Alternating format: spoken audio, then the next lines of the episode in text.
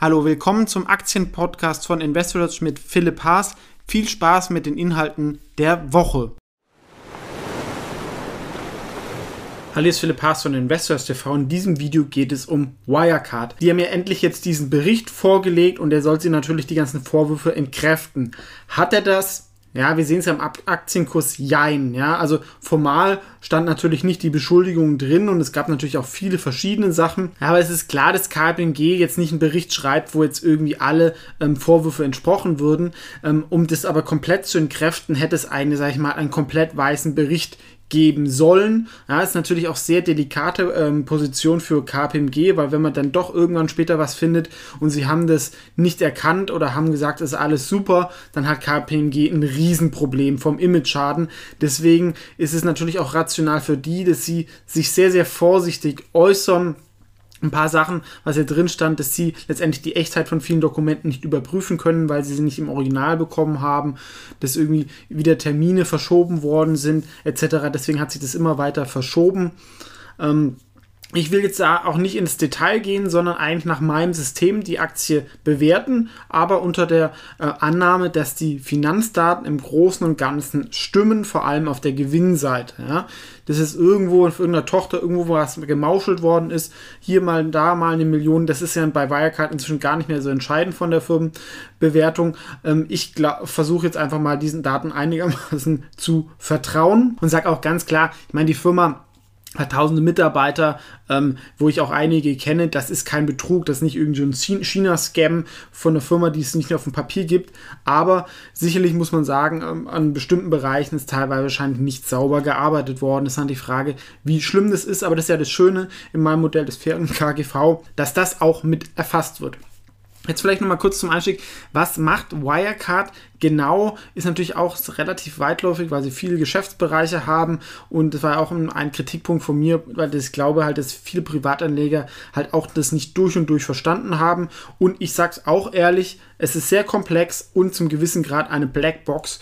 Und deswegen wäre ich da sehr vorsichtig bei großen Positionen von Wirecard. Im Großen und Ganzen ist es ein Zahlungsdienstleister, gibt sehr, sehr viele verschiedene Bereiche. Sie sind einerseits so eine Art Abwickler, das heißt, wenn ich jetzt einen Online-Shop habe oder eine Fluglinie und jemand bucht darüber einen Flug, dann ähm, bietet Wirecard verschiedene Zahlungsmodalitäten an und wickelt die teilweise dann auch ab. Ja, das heißt, je mehr verschiedene Währungen es gibt, je mehr verschiedene Zahlungssysteme es gibt, desto größer ist die Berechtigung von Wirecard. Wenn es zum Beispiel jetzt nur noch Alipay in China geben würde und Tenpay, dann bräuchte man wahrscheinlich eine Wirecard gar nicht mehr so. Also ähm, plus, sie vermarkten sich auch so als Hightech, aber viele Grundprinzipien davon ähm, ist ein relativ, ähm, sag ich mal, bodenständiges Geschäftsmodell, was andere auch machen. Und sie sind ein bisschen groß geworden dadurch, dass sie ähm, bestimmte Kunden auch angenommen haben aus zum Beispiel Glücksspiel, Porno etc., mit denen viele andere nichts zu tun haben wollten. Und da lockt man natürlich auch wieder den ein oder anderen dunkle Gestalt an, wo es vielleicht dann auch illegale Transaktionen etc. gab. Ja? Technologisch sind sie ähm, schlechter als Adyen, ähm, die zum Beispiel mit den großen Internetfirmen zusammenarbeiten und in der Niederlande setzen. Ähm, die haben allerdings niedrigere Margen, ja, da sie natürlich die großen Kunden haben und dann beim Pricing ein bisschen ähm, was geben müssen. Und Wirecard ähm, fokussiert sich mehr auf kleinere Kunden aus diesen Branchen weswegen die Margen höher sind. Ähm, die Travel-Sparte spielt auch eine große Rolle, das sollte man wissen, was natürlich jetzt im aktuellen Umfeld nicht perfekt ist und natürlich auch noch eine zusätzliche Belastung darstellen könnte. Der Payment-Markt insgesamt ist natürlich sehr groß, sehr komplex, ähm, aber auch sehr wachsend, da ich denke, da das Bargeld irgendwann, ich sage nicht komplett aussterben wird, aber sage ich mal nicht der, mehr der Standard sein wird. Es kämpfen da viele drumherum mit. Ich habe halt dann immer so ein bisschen die Angst, dass halt irgendwann mal so eine, sag ich mal, so eine Leapfrog-Lösung gibt, wie es in China passiert ist zum Beispiel Apple oder Google das anbieten ähm, und dann würden ähm, viele Player vielleicht rausfliegen, selbst sogar die Kreditkartenfirmen wären davon nicht komplett sicher. Aber man kann sie, neben Adyen kann man schon auch WorldPay noch ein ähm, Konkurrenz sehen und langfristig gibt es halt Disruptionspotenzial. Wir sehen auf dieser Grafik von Business Insider, da taucht Wirecard komischerweise gar nicht auf. Ja, ähm, ich habe aber auch mal mit ähm, Leuten von Braintree gesprochen, die haben die schon als Konkurrenten wahrgenommen, aber sie fokussieren sich wahrscheinlich ein bisschen auf andere Kunden, deswegen sehen viele große Firmen sie gar nicht. Ähm, aber gerade auch in Deutschland sind sie schon auch verbreitet und Rakuten zum Beispiel arbeitet auch mit denen, was ja auch ein großer Internetkonzern ist. Das große Problem bei Wirecard ist die Kultur. Es ist zwar halb Gründer geführt, also der Braun hat die Firma nicht selber gegründet, sondern eigentlich so ein bisschen auch über eine dubiose Geschichte so übernommen. Und das war auch bei mir, da gab es so einen Spiegelartikel, dann auch der Grund, dass ich meine restlichen Bestände damals verkauft habe, weil das Problem ist, richtig was abgeht im Konzern, wissen anscheinend nur so zwei Leute, der Braun und ein enger Vertrauter. Und das ist für einen DAX-Konzern halt schon schwierig, wenn halt auch der Aufsichtsrat es nicht richtig kontrolliert und es auch nicht so gewollt ist. Ähm, es gibt halt auch immer wieder dann Vorwürfe dubioser Machenschaft und oft heißt es halt dann schon so, wo Rauch ist, auch zumindest ein bisschen Feuer. Und ich denke, man ist jetzt nicht kritisch, wenn man sagt, für einen DAX-Konzern ist die Compliance-Abteilung und diese Sachen ähm, nicht würdig. Das ist wahrscheinlich okay, wenn es irgendwie so ein nicht börsennotierter Familienkonzern ist. Da hat man ja oft solche Sachen, dass es so nach Gutsherrenart gemanagt wird. Das heißt, es gibt einen oben, der so alles entscheidet, ohne dass da so formelle Prozesse geht. Das ist mit kleinen Firmen bis 50 Mitarbeiter. Sollte das auch nicht so sein, aber glaube ich in Deutschland gang und gäbe. Nur diese 50 Mitarbeiter Firma ist halt inzwischen ein 16 Milliarden Konzern und da sind halt so die Risiken. Allerdings interessant ist zum Beispiel, dass sie halt auch viel auf Emerging Markets schon früh gesetzt haben. Da gab es ja diese Indien-Transaktion, die kritisiert worden ist, aber sie haben auch eine, sehen wir hier eine China-Strategie. Ist, glaube ich, ähm, schwierig, aber wenn, haben sie, glaube ich, eher einen Vorteil gegenüber den Amerikanern dort was zu machen und da sie halt oft auch nicht so Berührungsängste zu gewissen Sachen haben. Aber ich habe es auch schon angesprochen, ist halt die Frage, inwieweit die Relevanz für Wirecard in China selber ist. Ähm, da es sich da halt mehr dominante Payment-Lösungen gibt, würde jetzt hier aber auch zu weit führen. Warum ist jetzt Wirecard so interessant, obwohl es auch schon so ein Liebling von vielen Anlegern ist? Ja? Es ist natürlich schon eine krasse Wachstumsstory, wovon es in Deutschland sehr, sehr wenige gab, was vor allem halt auch an diesem Marktwachstum lag. Ja? Online-Zahlungen, äh, Mobile-Zahlungen, das ist halt alles explodiert und davon profitieren sie halt mit, haben aber auch Zukäufe getätigt, das muss man auch klar sagen. Das ist nicht alles organisch gewachsen, aber trotzdem die Margen sind halt relativ hoch, dadurch, dass man sich halt auf die Kunden fokussiert hat, die nicht jeder machen möchte. Wodurch war dann auch Cash da für Zukäufe. Ja, also das ist natürlich schon eine schöne Wachstumskurve hier die bis jetzt auch noch nicht so die, wenn man den Zahlen glaubt, ein Anzeichen von einem Slowdown zeigt. Ja, das hat sich natürlich auch im Aktienkurs wiedergespiegelt. Ja, seit den letzten zehn Jahren ist die Aktie ähm, trotz dem ähm, Kursrückgang ähm, hat sie sich verzehnfacht ist aber halt auch ein deutscher Anlegerliebling. Wir sehen hier, Wirecard wird fast so viel gesucht wie Daimler, was ja so die Nummer 1 Aktie ist in Deutschland, aber mehr als Siemens oder sogar Apple. Ja? Und ähm, das sind natürlich schon sehr, sehr bekannte Namen dafür, dass eigentlich die wenigsten Leute jetzt wirklich mal ein Wirecard-Produkt äh, irgendwie angefasst haben. Man hat das wahrscheinlich oft indirekt gemacht, wenn man irgendwo gezahlt hat. Aber wenn man jetzt zehn Privatanleger fragen würde, was macht Wirecard genau, warum bist du investiert, glaube ich, werden die Antworten dann auch relativ dürftig. Es gibt natürlich viele, die sich da ähm, gut informiert haben, aber einige sind halt einfach dabei, weil alle dabei sind und weil es halt ähm, starkes Momentum war. Aber als dann bei 200 Euro ist es dann gebrochen und wenn dann so eine Momentum-Aktie bricht, dann ist es halt auch erstmal durch und ähm, eigentlich seitdem ist es so im Seitwärtskanal und bei um die 95 Euro ist aber mehrmals abgeprallt. So, was ist jetzt so mein Fazit und das faire KGV dafür? Ähm, wie gesagt, bei den Marktzahlen und bei den Finanzzahlen gibt es sehr gute Noten. Ähm, einen gewissen Wettbewerbsvorteil ist auch da und das Geschäftsmodell ist hoch attraktiv. Produktqualität und Marke habe ich ein bisschen Zweifel und es gibt halt starke Abzüge bei der Kultur. Ja, Compliance etc., Aktionärsfreundlichkeit und auch der ESG-Nachhaltigkeit. Da hat man einfach viele Sachen ähm, nicht so gemacht, ähm, wie es sein soll von Corporate Governance. Und es gibt halt doch berechtigte Zweifel, ob da alles immer mit rechten Dingen zuging. Deswegen gibt es da Abzüge. Insgesamt kommen wir dann zu einer Bewertung von 7,5. Der KPMG-Bericht lässt ja, wie gesagt, viele äh, Fragen offen. Deswegen heißt es aber für mich nicht, dass man in die Aktie überhaupt nicht investieren kann. Aber man sollte halt einen ordentlichen Risikoabschlag dafür nehmen. Ähm, meiner Meinung nach, das ist einfach nur persönlich, die Firma ist überhaupt kein Betrug. Aber die Leute sind schon mit allen Wassern gewaschen und auf irgendwelchen Töchtern wird es wahrscheinlich mal auch nicht alles immer perfekt gelaufen sein. Ähm, was aber auch jetzt nicht komplett unnormal ist, wenn es viele Zukäufe gibt, da lockt man natürlich auch ein bisschen Leute an, wenn man halt aus diesem, sag ich mal, Pornosegment irgendwo kommt. Insgesamt kommen wir dann für ein faires KGV von 17 und so für dieses Jahr ist so die Gewinnerwartung so um die 5 Euro, 5,20. Und dann würden wir so auf ein Kursziel von 90 Euro kommen, was immer noch unter dem aktuellen Kurs wäre. Ja, und da wäre dann, finde ich, die Aktie aber auch dann fundamental mit einem ordentlichen Risikoabschlag in Ordnung ähm, und wäre dann vielleicht auch mal wieder ein Kauf.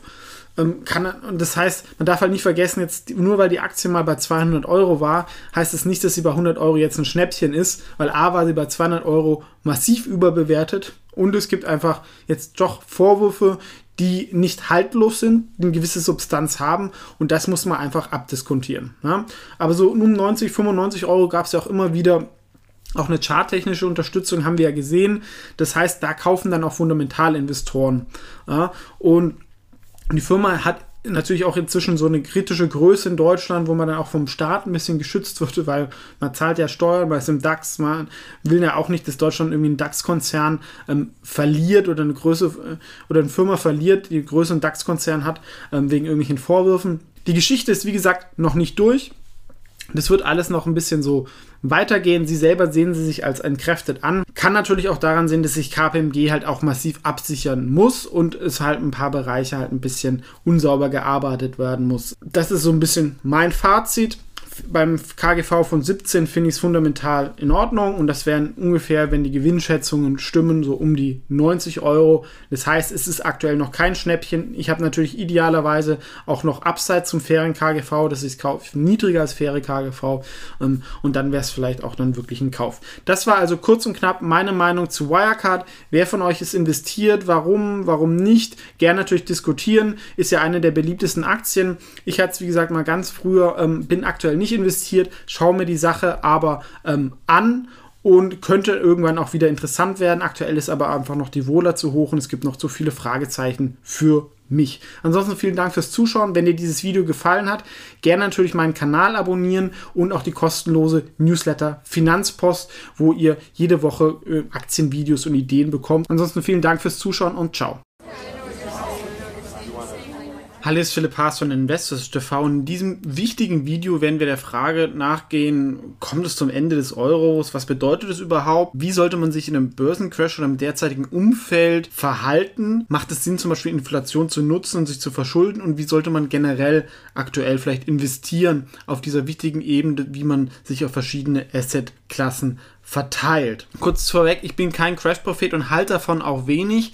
Andererseits ist es sicherlich nicht ein Umfeld, wo man das derzeit komplett ignorieren kann. Es gibt Phasen in der Börse, da kann man das alles vergessen und sich einfach nur um die Unternehmen kümmern. In diesem Umfeld sind wir aber derzeit nicht, da es einfach bestimmte Branchen gibt, wo ich vor einem Totalverlust stehen kann und andere auch zu Gewinnern zählen und ähm, wenn ich da falsch aufgestellt bin, ich sehr, sehr viel Geld verlieren oder gewinnen kann. Deswegen, auch wenn ihr vielleicht nicht immer meiner Meinung seid, schaut das Video gerne bis zum Ende, wie ich es derzeit machen würde. Ja? Es gibt ja eigentlich so verschiedene Phasen. Ja? Wir hatten ja erst eine Gesundheitskrise, wo sie aktuell drin sind. Jetzt sind wir langsam an der Wirtschaftskrise dran. Und die wird sich jetzt ähm, in den nächsten Monaten immer stärker auch in den Medien bemerkbar machen. Ja? Und was danach kommen wird, ist wahrscheinlich eine Finanzkrise, ja, weil ähm, viele äh, Unternehmen können ihre Schulden nicht mehr bedienen und es wird dann auch die Banken treffen. Sie werden natürlich auch vom Staat massiv unterstützt, aber komplett kann man das natürlich nicht alles auffangen und da muss man mal gucken, was passiert. Und was glaube ich das vielleicht sogar größte Risiko ist, dass wir eine massives politische Krise bekommen werden innerhalb der EU, aber auch innerhalb von den Ländern. Ja, es kann ein Generationskonflikt ähm, neu aufflammen, werde ich vielleicht auch nochmal ein längeres Video zu machen, weil das, was natürlich aktuell passiert, belastet massiv die junge Generation, auch junge Eltern. Ähm, ohne dass da auch eine öffentliche Diskussion stattgefunden hat. Aber wir wollen vielleicht auch nicht so viel über die Politik hier reden, sondern erstmal schauen, welche ähm, Krise wir überhaupt haben. Was bedeutet eigentlich überhaupt Ende des Euros? Ja, also wenn ich immer denke an Ende des Euros, würde er bedeuten, wir würden die nationalen Währungen wieder einführen. Das wird nicht passieren. Ja? Aber ähm, wenn die Euro-Krise wieder aufflammt, was durchaus ein realistisches Szenario ist, ja, dann gibt es zwei Optionen, die auch damals schon mit Griechenland diskutiert worden sind. Das erste ist, ein Land verlässt die Eurozone, zum Beispiel ähm, Griechenland oder das wird das große Ding sein, dieser Elefant in dem Raum, den man nicht retten kann, Italien oder sogar vielleicht sogar Deutschland, ja, dieser Dexit. Aber dafür gibt es, glaube ich, auf absehbare Zeit keine politische Mehrheit in der Bevölkerung ähm, kann ich mir auch aktuell überhaupt nicht vorstellen, aber ist sicherlich etwas, was theoretisch möglich wäre. Oder, was ja auch wieder diskutiert worden ist, was durchaus bei einer massiven Verschärfung der Eurokrise kommen könnte, wäre eine Aufspaltung in eine Art Nordeuro und einen Südeuro. Ja? Und dann würde der Südeuro abwerten und der Nordeuro würde aufwerten. Aber für Vermögenswerte hier in Deutschland, wenn ich mich in Deutschland nicht bewege, sind beide Szenarien eigentlich nicht schlimm. Ja? Nur wenn ich jetzt zum Beispiel ein Ferienhaus in Mallorca habe, dann würde das wahrscheinlich im Wert sinken, wobei Ferienhäuser auch oft dann wieder in harten Währungen bezahlt werden. Aber da habe ich dann sicherlich ein Risiko. Ja? Oder Konsumaktien in Spanien, die hätten natürlich dann eine neue Währung und würden dann abwerten. Ja, deswegen war es zum Beispiel auch in der letzten Euro-Krise ähm, eine sehr clevere Strategie, eine Rationalstrategie, dass Italiener und Griechen haben Immobilien in Deutschland gekauft, die waren A günstig, aber B, wenn sich der Euro hätte aufgespalten, dann hätten sie da wahrscheinlich nochmal zusätzlich einen massiven Währungsgewinn gehabt. Ja, da wenn sie in Italien wohnen und plötzlich wertet dann der Deutsch-Euro oder der Nord-Euro 50% auf, dann kriegen sie in Italien gefühlt für sie 50% mehr Mieteinnahmen oder haben mehr Wert. Deswegen war das, hat das natürlich auch die Immobilienpreise in Deutschland getrieben. Wie sich das entwickelt, ich hoffe natürlich generell auch immer das Beste, aber es ist sicherlich ein sehr, sehr realistisches Szenario. Eine Wirtschaftskrise haben wir ja eigentlich jetzt schon. Ähm, Inwieweit die Finanzkrise verhindert werden kann, ähm, steht aktuell noch in den Sternen. Und ähm, es gibt natürlich auch schon viele Anzeichen, ähm, dass die politische Krise sich verschärfen wird. Aber wenn wir eine Finanzkrise oder eine Finanzschuldenkrise bekommen, gibt's, habe ich ja auch schon mal ein Video zu gemacht, können wir hier reinschauen, gibt es aber eigentlich drei Szenarien. Also ich habe es schon so vor vier Jahren so gesagt. Und das eine wäre, man macht Reformen und zahlt die Schulden zurück. Das passiert eigentlich sehr, sehr selten. Ich glaube, ich hat England irgendwie einmal gemacht vor 100 Jahren. Dann, man zahlt nicht mehr, passiert auch sehr, sehr häufig. Übrigens hat das Deutschland auch sehr, sehr oft gemacht, darf man auch nicht vergessen. Wir haben sehr, sehr oft defaultet, im Kaiserreich, auch nach während Weltkriegen. Oder man entschuldet sich durch Inflation. Und das ist sicherlich die beste Lösung, das so zu machen, weil es hat das geringste Risiko, ja, wenn ich nicht einen Default mache, ich weiß nicht, was da irgendwie passiert, ich muss vielleicht den, auf den Euro verlassen, das hat einfach ganz, ganz große Auswirkungen, die ich als Politiker oft auch nicht abschätzen kann, aber was die Mächtigen wollen von der EZB in Politik ist natürlich eine Inflation, die vielleicht sogar real mehr ist als das 2% Inflationsziel, sondern eher 3-4% und das über mehrere Jahre. Und wir sehen hier das Beispiel mit dem ähm, Frosch und dem Kochtopf, Gibt es ja auch so, wenn ich einen Frosch in ein heißes Wasser tue, dann springt er raus. Wenn ich in ein kaltes Wasser tue und das Wasser langsam erwärme, dann bleibt er drin, bis er gekocht ist. Ja, ich weiß jetzt nicht, ob das immer so stimmt, aber das ist auf jeden Fall ein Bild, was sich bei mir tief eingeprägt hat. Und das, glaube ich, ähm, wäre auch eine gute Lösung für die Krise insgesamt. Aber wer zahlt dann die Krise? Das ist mal wieder der deutsche Kleinsparer, sage ich jetzt mal. Der, ähm, wir haben ja, die Deutschen haben ja sehr, sehr viel Barvermögen auf den Banken und ähm, 3, 4 Prozent, ja, wenn ich ja 100.000 Euro gespart habe, ähm, dann sind es jedes Jahr 3.000, 4.000 Euro. Zusätzlich zu den EU-Milliarden, die eh schon von deutschen Steuergeldern nach unten, äh, nach Süden gehen, ist es natürlich schon eine ordentliche Menge. Aber ich merke es nicht so, weil bei irgend 3, 4 Prozent Inflation gehen die Leute noch nicht auf die Straße, dann werden auch die Löhne leicht steigen. Ähm, aber das ist wahrscheinlich das, was man ja schon seit zehn Jahren versucht. Andererseits ist es, kann man Inflation auch nicht erzwingen. Ja? Also Japan versucht es ja schon sehr, sehr lange und da kommt es auch nur sehr langsam, denn Inflation entsteht nur, wenn eine hohe Nachfrage ähm, da ist, womit dann die Preise steigen. Wir haben es gesehen in Aktien, in Immobilien, aber nicht in, in Dingen des täglichen Bedarfs. Ähm, derzeit, habe ich auch ein Video zu gemacht, Inflation oder Deflation. Derzeit in der aktuellen Krise sind wir auch eher im deflationären Umfeld. Das kann aber auch schnell, relativ schnell vorbei sein und dann, ähm, dass in einigen Monaten wir in eine Inflation und in einigen Quartalen Inflation kommen würden. Zumindest wäre das langfristig ähm, die beste Lösung. Klingt jetzt natürlich ein bisschen zynisch, aber weil es würden die wenigsten Leute merken und ähm, die wer hat ähm, die Macht? Ja, das sind die Staaten und auch viele Firmen, die sind oft verschuldet. Aber der deutsche Kleinsparer ähm, hat diese Macht nicht oder merkt es nicht so, deswegen ist das das einfachste Szenario. Und ähm, das hat ja der Süden, also die ähm, Spanier, Italiener etc., haben das ja auch immer wieder gemacht, deswegen hat die Währung da ja mal abgewertet. Ja. Die Frage ist halt natürlich, ähm, ob das dann auch zu einer Verschärfung von der politischen Krise führen wird. Ähm, Jetzt kommen natürlich die Rufe nach Corona-Bonds auf. Weiß ich natürlich auch nicht, was da passiert, aber ich könnte mir gut vorstellen, ähm, Corona-Bonds natürlich wieder ein schöner Name, ja, ähm, aber es ist halt eine Vergemeinschaftung der Schulden. Die Frage ist halt, wie das dann genau ausgestaltet ist. Was, glaube ich, ganz gefährlich ist, dass dann das deutsche Parlament ähm, nicht mehr bestimmen kann, was mit irgendwelchen Geldern passiert. Dass die EU vielleicht selber, ähm, die hat ja auch ein Budget, Anleihen imitieren kann und dann punktuell irgendwie helfen kann, weil, weil sie kann sich wahrscheinlich eh für 0% verschulden, aber dass dann ähm, darauf die ähm, Mitgliedsländer keinen Zugriff hat oder dass es streng reglementiert ist, macht auf dem Papier natürlich dann schon irgendwann Sinn, ja, wenn ich die EU äh, und die Eurozone erhalten will, ja, weil wenn ein Land dann plötzlich 10% Zinsen zahlt, ähm, ist das natürlich sehr, sehr viel. Nur das Problem ist, ähm, dass ich als EU dann oft nicht durchregieren kann in der Wirtschaft. Haben wir alles in der Griechenland-Krise gesehen, dass das dann oft sehr, sehr schwierig ist und auch von den normalen Leuten auf der Straße nicht verstanden wird. Ja, jetzt fordert ja Italien auch schon wieder Solidarität ein. Aber werde ich auch noch ein Video zu machen. Der durchschnittliche Norditaliener hat mehr Vermögen als der durchschnittliche Deutsche. Ja, oder ähm, gerade Osteuropa müsste da auch mitzahlen. Die Leute sind ärmer als in Italien, haben auch diese Krise. Also es ist sehr, sehr schwierig. Vor allem hat Italien halt auch viele Hausaufgaben die letzten Jahre ähm, nicht gemacht. Und das muss man schon sagen, natürlich ist diese Corona-Krise sehr, sehr schlimm, aber es ist natürlich auch ein gefundenes Fressen für viele Politiker und für ähm, viele Dinge, jetzt plötzlich in der Krise das durchzusetzen. Sehen wir auch hier in Deutschland. Ähm, die Opposition, man kann ja noch nicht mal richtig demonstrieren. Die Medien sind wieder im Krisenmodus. Da kann man natürlich viele Sachen durchdrücken und das natürlich dann als Grund nehmen, was dann uns aber auch vielleicht für Jahrzehnte ähm, beschäftigen würde. Aber man kann definitiv sagen, ähm, dass das Risiko für politische Konflikte ähm, im Nachgang wieder massiv steigen wird zwischen Verteilungskräften, zwischen Norden und Süden, zwischen Jung und Alt etc. Ähm, und das sollte man, ist denke ich noch nicht in den Kursen drin und ähm, sicherlich auch ein Risiko gerade in Europa.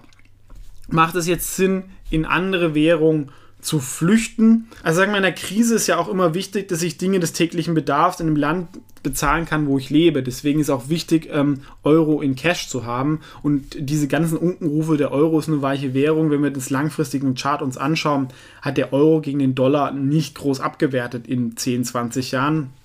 Wenn ich jetzt irgendwie Schweizer Franken kaufe oder norwegische Kronen, das sind Länder, die extrem überbewertet sind von der Kaufkraft. Ja? Also ich habe ja auch mal in der Schweiz gelebt. Das ist eine Spekulation, ob das jetzt auf fünf Jahre Sinn macht. Also ich glaube, es ist einfach wichtig, dass man ähm, Cash hat, auch im Euro. Ähm, generell, wenn man größere Vermögen hat, kann man natürlich diversifizieren, vielleicht auch in Gold hinein kommen wir auch viel, aber Liquidität ist wichtig. Man kann das zum Beispiel, wer das in verschiedene Währungen umschichten will, über Revolut, da kann man dann relativ einfach eine andere Währung kaufen. Ansonsten geht es auch über ein Brokerkonto von Lynx, ähm, ist auch in der Beschreibung zu diesem Video verlinkt. Da ähm, kann man weltweit Aktien handeln und kauft dann auch immer die Währung dazu. Ja, und wenn ich da Cash habe, kann ich das dann halt auch shiften etc. Gold kaufen, wie gesagt, ich bin generell kein Riesenfreund von Gold, weil ähm, ich glaube, so die erwartete Rendite langfristig ist null. Ja, klingt jetzt Ding, aber man hat immerhin Inflationsschutz, aber man wird damit nicht reich. Ja? Es sei denn, man spekuliert damit sehr erfolgreich, was aber auch den wenigsten gelingt.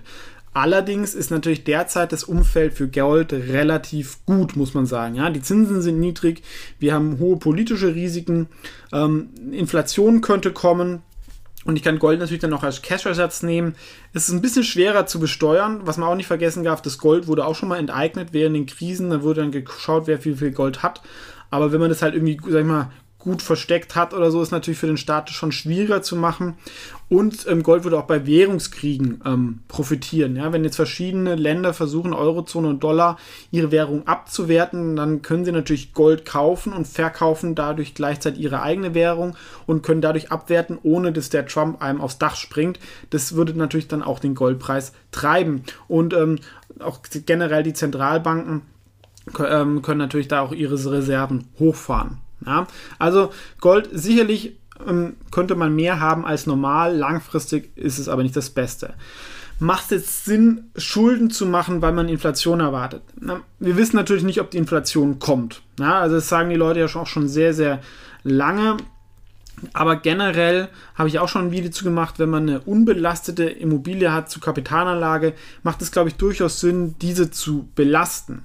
Ja, weil aktuell zahlt man real ähm, keine Zinsen. Und das gibt einem einfach ähm, Optionalitäten. Ja, A, habe ich Cash dann vielleicht für zwei, drei Jahre, ähm, um meine ähm, Ausgaben davon zu bestreiten. Oder ich habe die Option, wenn die Immobilienpreise nochmal massiv fallen, zum Beispiel was zu kaufen. Oder wenn Aktienpreise nochmal ma massiv fallen, was zu kaufen. Oder mein Vermögen auch global zu diversifizieren. Äh, ist sicherlich eine Option, nicht für jeden was ähm, kann man zum Beispiel über Dr. Klein, kann man sich da ähm, ein Angebot einholen lassen, ist auch in der Beschreibung zu diesem Video verlinkt. Ähm, Generell glaube ich, werden Anleihen die großen Verlierer dieser Krise sein, ja, weil Staaten und Unternehmen sind weniger solvent, also weniger kreditwürdig und wenn Inflation kommt bei niedrigen nominellen Zinsen, dann werden halt auch diese Anleihen immer weniger wert, real. Ja. Also durch ein inflationäres Umfeld ist der Anleihen, glaube ich, immer der Verlierer. Anleihen haben ja die letzten 30 Jahre sehr, sehr viel gewonnen. Normalerweise haben sie immer eine deutlich niedrige Rendite als Aktien und das könnte jetzt auch wieder so kommen. Ja. Plus, was natürlich auch so kommen kann innerhalb der EU, die Briten waren ja auch immer so ein bremsender Faktor. Ähm, die sind jetzt draußen. Und ähm, wenn Frankreich auch Richtung, sage ich mal, südliche Politik geht, was er früher mit dem Front gemacht hat, könnte auch die Europolitik südlicher werden und ähm, man nimmt dann als ähm, Grund diese Krise. Ob das jetzt innerwärtiges gerechtfertigt ist oder nicht, ist ein, ist ein anderes Thema. Aber sicherlich wird die Politik wahrscheinlich dann eher weicher werden von den Währungen. Ja?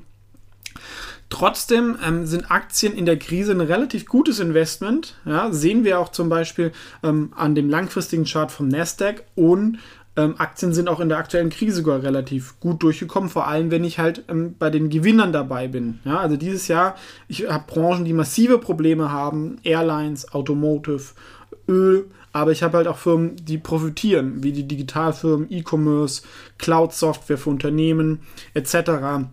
Und wenn ich in diese investiere, ähm, bin ich auf jeden Fall relativ sicher. Natürlich bei einer Liquiditätskrise wie im März werden die auch abverkauft. Aber trotzdem, glaube ich, bin ich dann nochmal relativ besser aufgestellt. Und ich habe auch einen Inflationsschutz, gerade bei diesen Digitalfirmen. Die können leicht ihre Preise erhöhen, zum Beispiel in Facebook oder Google, das sind ja so Auktionsmodelle. und wenn die Inflation da ist, gehen einfach die Preise hoch. Ähm, ich muss dann nicht irgendwie, bin nicht vom Mietrecht irgendwie da eingeschränkt etc. Und deswegen macht es ähm, durchaus Sinn, auch einen hohen Aktienanteil zu haben. Plus Aktien sind Unternehmen und können auch nicht so gut besteuert werden vom Staat, da man natürlich in der Krise, wenn man dann die eigenen Unternehmen nochmal schadet, ist es noch schlimmer und verschärft sich. Deswegen kommt man da auch immer relativ gut weg. Plus viele Firmen gehören internationalen Investoren, die können dann auch irgendwelche Rechte einklagen und man kann mit Aktien natürlich auch global diversifizieren. Wenn jetzt an, an Beispiel Google oder Facebook, die haben Einnahmen in allen möglichen Weltwährungen und dadurch verteilt sich das halt auch ein bisschen und ich habe eine ähm, Streuung der Diversifikation über die verschiedenen Währungen mit, mit Aktien. Ja, deswegen ist sicherlich so Nasdaq-Aktien oder Digitalfirmen, wie ich sie auch in meinen Wikifolios habe, ähm, gerne auch vorbeischauen, ist auch in der Beschreibung zu diesem Video verlinkt, kann man auch kaufen. Ähm, sicherlich nicht das Schlechteste. Und auch generell gilt natürlich in der Krise streuen. Ja? Und das kann man mit Aktien halt einfach auch sehr, sehr gut machen. Die nächste wichtige Assetklasse ist natürlich Immobilien. Fallen jetzt die Immobilienpreise? Ähm, ich denke ja, ähm, wir haben das ja auch schon so ein bisschen in Angebotspreisen gesehen. In den Daten ist es noch nicht ganz drin ähm, und sie sind natürlich auch massiv gestiegen in den letzten Jahren. Aber wenn wir ähm, uns überlegen, die Zinsen sind natürlich ähm, auch weiterhin niedrig, aber viele Leute werden jetzt auch nicht mehr so leicht eine Finanzierung bekommen. Also die Bank ähm, wird sich jetzt genau überlegen, wem sie jetzt noch einen Kredit bekommt, weil vorher haben auch Leute mit sehr niedrigen Einkommen haben ähm, 100% Finanzierung bekommen. Ähm, das, glaube ich, wird so nicht mehr so sein und das wird natürlich auch die Nachfrage senken. Dann der ein oder andere Unternehmer oder Arbeitnehmer, der seinen Job verliert, braucht Liquidität, ähm, wird vielleicht eine Immobilie verkaufen oder eine Ferienimmobilie. Es wird vielleicht auch mehr Scheidungen geben. Da kommen dann zumindest Häuser auf den Markt. Markt. Und auch der Druck auf die Großstädte, glaube ich, wird ja ein bisschen nachlassen, weil die Immobilienpreise sind ja vor allem in den Großstädten die letzten Jahre gestiegen. München, Berlin, Hamburg, Frankfurt etc. Auf dem platten Land ist da relativ wenig von angekommen. Und da gibt es auch die Demografie. Also ich bin ja ein Kind vom Babyboomer. Wir kriegen jetzt auch Kinder, ziehen dann eher raus. Das wird den Druck ein bisschen senken. Dann, also wir, viele arbeiten jetzt im Homeoffice. Ich glaube, der Trend geht auch dahin, dass Leute mehr im Homeoffice arbeiten werden. Ähm, dann kann man auch zum Beispiel weiter draußen wohnen von der Stadt. Das autonome Fahren könnte es auch weiter entzerren. Und natürlich auch der Einkommenseffekt. Wenn die Leute weniger Geld haben und irgendwie 2000 Euro Miete zahlen, dann überlegen sie sich vielleicht auch nochmal halt irgendwie weiter rauszuziehen oder irgendwann lohnt es sich nicht mehr. Ja, gerade wenn ich dann irgendwie oder keinen Job mehr habe, dann gehe ich halt doch aufs platte Land, um erstmal da über die Runden zu kommen. Also ähm, gerade glaube ich auch in Südeuropa, wenn die Immobilienpreise massiv fallen, da ist das Sentiment extrem niedrig, ähm, wo natürlich dann auch wieder Chancen entstehen können aber das dauert auch immer ein bisschen länger. Ja? Also so ein Immobilienpreis sind sticky, das kann dann zwei, drei Jahre fallen, ehe sich das da so ein Boden bildet, weil am Anfang will erstmal keiner verkaufen und dann irgendwann wird die Not größer und dann fallen die Preise. So, wie sollte man jetzt in dem derzeitigen Umfeld Börsencrash ist es ja jetzt vielleicht gar nicht mehr ähm, investieren? Also ich würde definitiv versuchen, dass ich relativ hohe Cash-Reserven habe ähm, für zwei bis drei Jahre, wenn möglich, wobei ich da auch Gold mit reinzählen würde. Ja, also, und natürlich auch nur, wenn ihr ein ordentliches Vermögen schon angespart habt. Ähm, das wahrscheinlichste Szenario ist halt, wie gesagt, ähm, dass wir Inflation bekommen mit eventuellem Schuldenschnitt. Das heißt, ich würde Anleihen, würde ich meiden, werden eh die wenigsten haben, das würde ich auch nicht machen. Aber ich würde auch in Gewinne der Krise investieren. Wir haben es ja gesehen, Netflix hat Zahlen präsentiert, die waren sehr gut. Auch ähm, der, selbst der Werbemarkt digital war gar nicht so schlecht wie erwartet. Da bin ich zumindest relativ zum Gesamtmarkt immer noch sicher. Und bei Immobilien würde ich erstmal abwarten. Ja? Also wenn ich nicht verkaufen muss, würde ich es auch nicht verkaufen. Es sei denn, ähm, aber ich würde jetzt auch noch nicht kaufen. Ja, also im Idealfall ähm, die Sachen dann durchhalten. Und ähm, ich habe ja so die Portfolio Asset Matrix entwickelt, finde ich auf investorsearch.net unter den Modellen. Ähm, da gibt es dann die verschiedenen Risikoklassen und da würde ich vielleicht halt einfach, wenn ich normal eine Risikoklasse 8 bin, vielleicht mal zwei, drei Stufen runterrutschen. Das heißt, ein bisschen weniger Aktien, ein bisschen mehr Cash und Gold. Allerdings mit der einzigen Ausnahme, ich würde die Anleihen nicht hochfahren. Ähm, da als Privatanleger kann man auch relativ viel Bargeld haben auf dem ähm, Girokonto. Zum Beispiel äh, Zinspilot ist auch ähm, eine Empfehlung von mir, ist unten verlinkt. Da, ähm, kriegt man zwar keine Zinsen, aber kann es zumindest verteilen etc. Die ähm, großen Investoren, die jetzt Milliarden haben, die müssen halt in Anleihen investieren, weil sie sonst ein Problem haben, ähm, das Geld bei den Banken zu lagern, weil der Einlageschutz ja nur bis 100.000 Euro geht. Ähm, das Problem haben wir im Normalfall jetzt nicht, vor allem wenn wir es vielleicht noch auf ein paar Banken strecken würden. Was man also wissen sollte, ähm, es gibt diese vier Phasen der Krisen und es ist halt immer noch fraglich, ähm, wie schlimm das jeweils wird. Ähm, wissen wir alle auch noch nicht. Im Zweifel ist natürlich immer eine breite Streuung gut ähm, und dass man eher nicht auf der Gläubigerseite ist, das heißt nicht zu viele Anleihen hat und eher mehr produktive Assets, ähm, vor allem vielleicht auch im derzeitigen Umfeld Aktien, weil damit kann ich global streuen. Immobilien, glaube ich, wäre ich eher, da die schon so stark gestiegen sind die letzten zehn Jahre, vorsichtig bei den produktiven Assets und ausnahmsweise kann man auch mal mehr Gold haben. Ähm, Habe ich auch mal ein Video zu gemacht. Silber ist ein bisschen schwieriger. Ähm, findet auch noch das Video da verlinkt. Das ist also so mein Fazit für das Verhalten im derzeitigen Umfeld. Ähm, wie seht ihr das? Natürlich auch gern kommentieren. Und ich will auch nicht zu sehr ins Politische gehen. Die Situation ist allerdings ernst. Und ähm, am Aktienmarkt hat man es, wie gesagt, noch gar nicht so gesehen. Was aber auch ein Zeichen ist, es will da halt auch viel Geld rein. Ja, wir sehen ja, dass auch viele Privatanleger aktuell kaufen, ähm, was aber gar nicht das Schlechteste ist, ähm, gerade langfristig. Genau, also generell, ich fühle mich mit Internetwerten weiterhin wohl und ich glaube, die ähm, ganzen strukturellen Veränderungsprozesse werden halt auch durch diese Krise nochmal beschleunigt, was wir auch schon sehen. Ähm, das Wer hat, dem wird gegeben und die anderen Unternehmen werden stärkere Probleme bekommen und das sollte man halt auch mehr berücksichtigen, was halt auch bei ETFs dann dabei ist, weil bei ETFs habe ich halt auch immer viel Old Economy dabei. Deswegen, wenn, würde ich da mir auch trotz allem eher den Nasdaq kaufen und natürlich auch einzelne Internetfirmen findest du auch hier viel auf dem Kanal und auch in meinen Wikifolios gerne da vorbeischauen und natürlich auch dem Kanal beitreten um meiner kostenlosen Finanzpost Newsletter, wo ich auch immer über neue Ideen spreche und du auch keine Videos verpasst. Hallo, hier ist Philipp Haas von Investors TV. In diesem Video geht es um die Amazon-Aktie. Habe ich ja schon mal vor einigen Jahren ein Video zu gemacht, aber bei Amazon hat sich wirklich viel getan. Also sie haben neue Geschäftsmodelle aufgebaut, die alten verbessert und deswegen gibt es hier auch einen Sprung bei der Bewertung und auch im aktuellen Umfeld ist von den großen Internetkonzernen wahrscheinlich Amazon die, die am besten durch diese Krise gekommen ist, was man auch im Aktienkurs sieht. Ich kenne die Aktie auch ganz gut, weil wie gesagt meine Frau dort arbeitet, deswegen Disclaimer. Und ich habe auch als Analyst bei einem großen deutschen Fondshaus die Amazon-Aktie gecovert.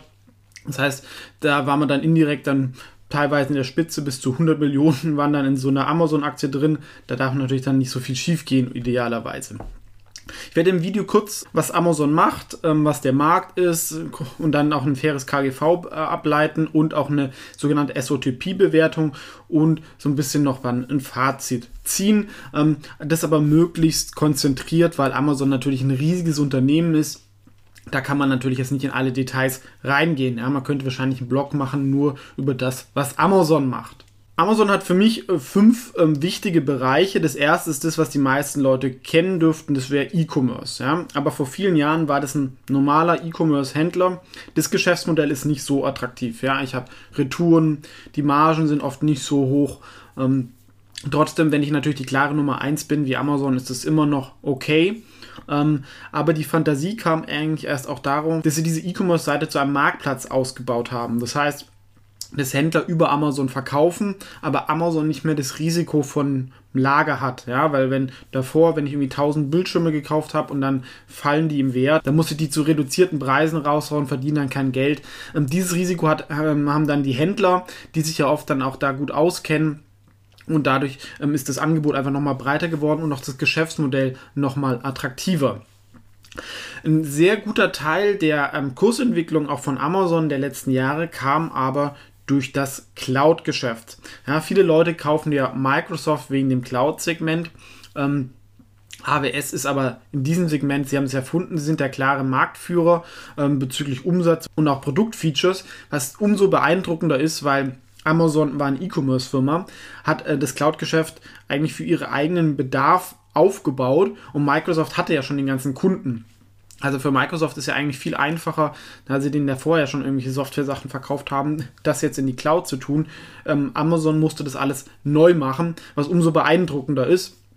Und viele Leute investieren ja gerade auch gerne in Cloud-Firmen. Da darf man halt auch nicht ähm, vergessen, der Elefant im Raum ist Amazon, ja, und viele davon sind irgendein Feature, was Amazon auch hat oder entwickeln kann, und dann ist die Bewertung halt oft auch schnell weg, ja. Also, wenn wir noch dazu kommen, aber ein guter Teil auch der Amazon-Bewertung ist AWS, gibt es immer auch wieder Überlegungen, dass das vielleicht auch mal separat an die Börse kommt. Ähm, Glaube ich, wäre gar nicht schlecht für das Unternehmen, weil einfach der Wert da auch nochmal klarer kristalliert wird. Ein drittes Segment, was auch vielleicht vielen nicht so bewusst ist, ist das Advertising, was sich inzwischen zu einer Profitabilitätsmaschine entwickelt hat. Ihr seht es ja vielleicht manchmal, wenn ihr irgendwas auf Amazon sucht, dann gibt es da eine Anzeige. Dafür müssen die nochmal extra zahlen. Und das äh, fließt natürlich direkt in den Gewinn mit rein. Ja? Und sie sind da auch schon ähm, und sind da auch schon wichtiger Spieler geworden hinter ähm, Facebook und Google. Das vierte wäre Prime. Prime Video ist natürlich auch im aktuellen Umfeld ideal. Ähm, ich habe jeden Monat kriege ich Einnahmen plus, wenn ich schon Prime-Mitglied bin, dann bestelle ich auch eher wieder über Amazon, weil ich da den kostenlosen Versand habe. Ich kriege Filme und andere Sachen dazu. Ja, zum Beispiel, man kann Fotos umsonst hochladen, unbegrenzt. Und da wird es dann irgendwann sag ich mal, ähm, eigentlich unwiderstehbar, das nicht zu haben. In der USA haben das fast alle Haushalte und das ist natürlich ein sehr, sehr starkes Geschäftsmodell weil das so Login-Effekte hat. Und dann gibt es noch so sonstiges, sag ich mal, so Sachen, wo sie neu machen. Ja, Alexa haben sie haben den Sprach, ähm, da entwickelt mit diesen äh, Sprachassistenten, aber auch, was ja sehr beeindruckend ist, ist Amazon Go, wo ich einfach in den Supermarkt reingehe, mir die Sachen nehme und einfach rausgehen kann, was bestehenden Lösungen massiv überlegen ist von der Kundenerfahrung und von den Kosten. Oft reicht es ja, wenn ich immer 10, 20 Prozent günstiger und besser bin als ein Konkurrent, denn dass ich die anderen platt machen kann. Also da wird auch noch einiges passieren. Wir sehen auch hier bei den offenen Jobpositionen des AWS ja, ähm, fast ein, die Hälfte der offenen Jobpositionen ist und vieles ist natürlich Operations. Und dann gibt es noch Alexa, ähm, die Devices, ja, die zum Beispiel irgendwie Kindle, E-Commerce-Plattform, Advertising. Da, da, sieht man halt einfach die ganz vielen Bereiche und das ist halt auch die große Stärke von Amazon. Sie haben den größten adressierbaren Markt von den ganzen Firmen. Wenn Amazon in deinem Business ist, ist es schlecht, weil Amazon ist in deinem Business. Und wenn Amazon nicht in deinem Business ist, ist auch schlecht, weil dann dein Business schlecht ist. Also alles, was irgendwie interessant ist, sind sie irgendwie drin. Nicht auch überall super erfolgreich, muss man auch sagen. Aber eigentlich ist halt kaum ein Sektor vor ähm, Amazon sicher und im E-Commerce-Bereich als die große globale Plattform gibt es im Westen eigentlich keine richtige Konkurrenz. Sie haben immer dann harte Konkurrenz in einzelnen Verticals, zum Beispiel irgendwie Mode oder Möbel.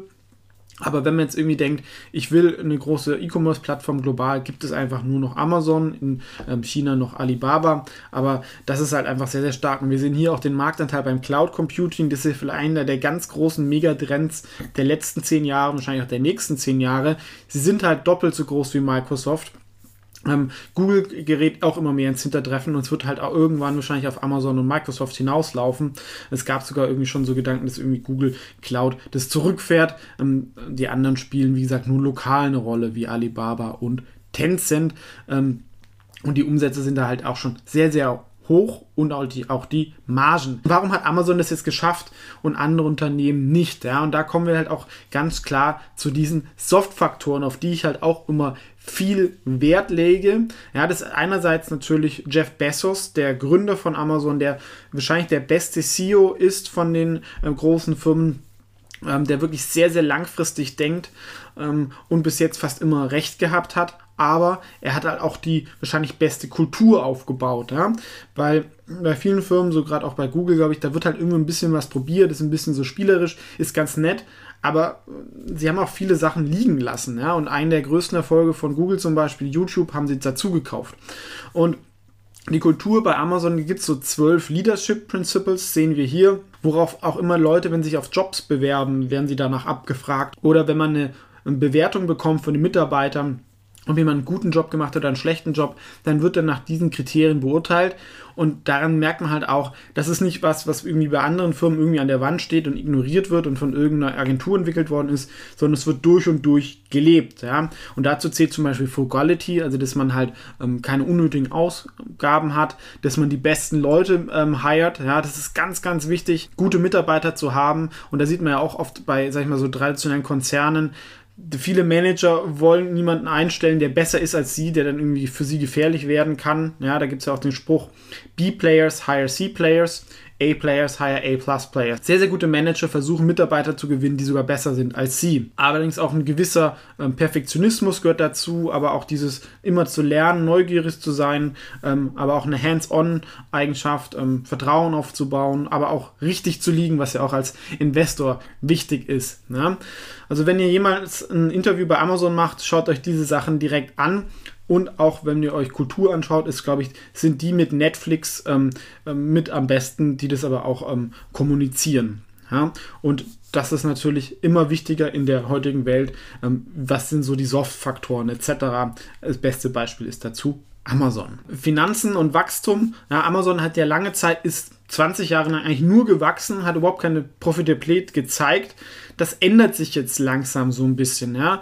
Und obwohl sie so riesig sind von den Umsatzzahlen, wachsen sie immer noch mit fast 20 Prozent. Das wird sich durch die aktuelle Situation eher nochmal ähm, beschleunigen. Ähm, irgendwann kommt natürlich die Grenzen des Wachstums, aber sie zeigen halt inzwischen auch deutliche ähm, Profitabilitätssteigerungen dank dem AWS und Advertising-Geschäft. Und das heißt, man kann die Aktie dann auch nach Net Income irgendwann bewerten, nicht nur nach EBITDA oder Umsatz. Also früher hieß es mal, man bewertet Amazon mit zweifach Umsatz. Da waren sie aber vor allem noch ein reiner E-Commerce-Händler. Und heute werden ja die Umsatzzahlen ein bisschen unterschätzt, weil zum Beispiel im Marketplace-Modell, das auch oft, äh, muss man aufpassen bei einigen Firmen, zum Beispiel auch irgendwie am ähm, Baosun oder sowas, wenn da so ein Geschäftsmodell Änderungen gibt, dann steigen die Umsatzzahlen ja erstmal nicht mehr, ähm, weil wenn ich einen Marktplatz habe, dann kriege ich vielleicht 15% vom abgewickelten Volumen. Davor habe ich 100% als Umsatz verbucht. Die Profitabilität ist aber oft relativ ähnlich. Ähm, aber ich kann natürlich mit dem Marktplatzmodell nochmal schneller wachsen, weil es nicht so kapitalintensiv ist. Wir sehen hier, AWS ist, steht schon für 12% des Umsatzes und diese Wachstumskurve ähm, zeigt eigentlich noch keinen Trend, dass es sich abflacht. Ja. Das sehen wir auch im Aktienkurs. Also wer ein globaler Fondsmanager war ähm, und in den letzten Jahren nicht Amazon gewichtet hat, konnte eigentlich kaum den MSCI World schlagen, weil für auch einen guten Teil der Kursgewinne im MSCI World und S&P 500, die Amazon-Aktie ist ja auch hochgewichtet. Ähm, es ist auch Amazon verantwortlich, natürlich auch ähm, Microsoft und noch ein paar andere, aber es sind sehr, sehr wenige Aktien, die eigentlich für einen Großteil der Performance auch der ETFs verantwortlich sind. Deswegen ist es natürlich sehr gefährlich, wenn man da nicht dabei ist, aus verschiedenen Gründen. Ja? Und wenn man jetzt diesen Chart denkt, dann würde man sagen, okay, die Aktie ist ja heillos überbewertet. Ähm, ich möchte aber zeigen, dass es doch ähm, gerechtfertigt ist, ohne dass natürlich jetzt Amazon Schnäppchen ist. Das war es eigentlich praktisch nie. Ja, es gibt ähm, natürlich die Methode des fairen KGVs, aber auch die Sum of the Parts, weil sie haben ja so viele verschiedene Geschäftsbereiche. Deswegen sollte man sich das auch anschauen. Ja, und da ist E-Commerce mit dem Marketplace für mich 450 Milliarden. AWS, ja, da kann man locker mal zehnmal Umsatz anlegen, eher ein bisschen mehr, weil sie ja wirklich der Marktführer sind und sich halt auch vom Hardware-Anbieter, da sie immer mehr Software-Sachen da dazu tun, kann man zehnmal Umsatz Multiple anlegen. Advertising, glaube ich, auch 75 Milliarden, da haben sie eine Chance, wirklich ähm, eine Nummer drei im globalen Werbemarkt zu werden.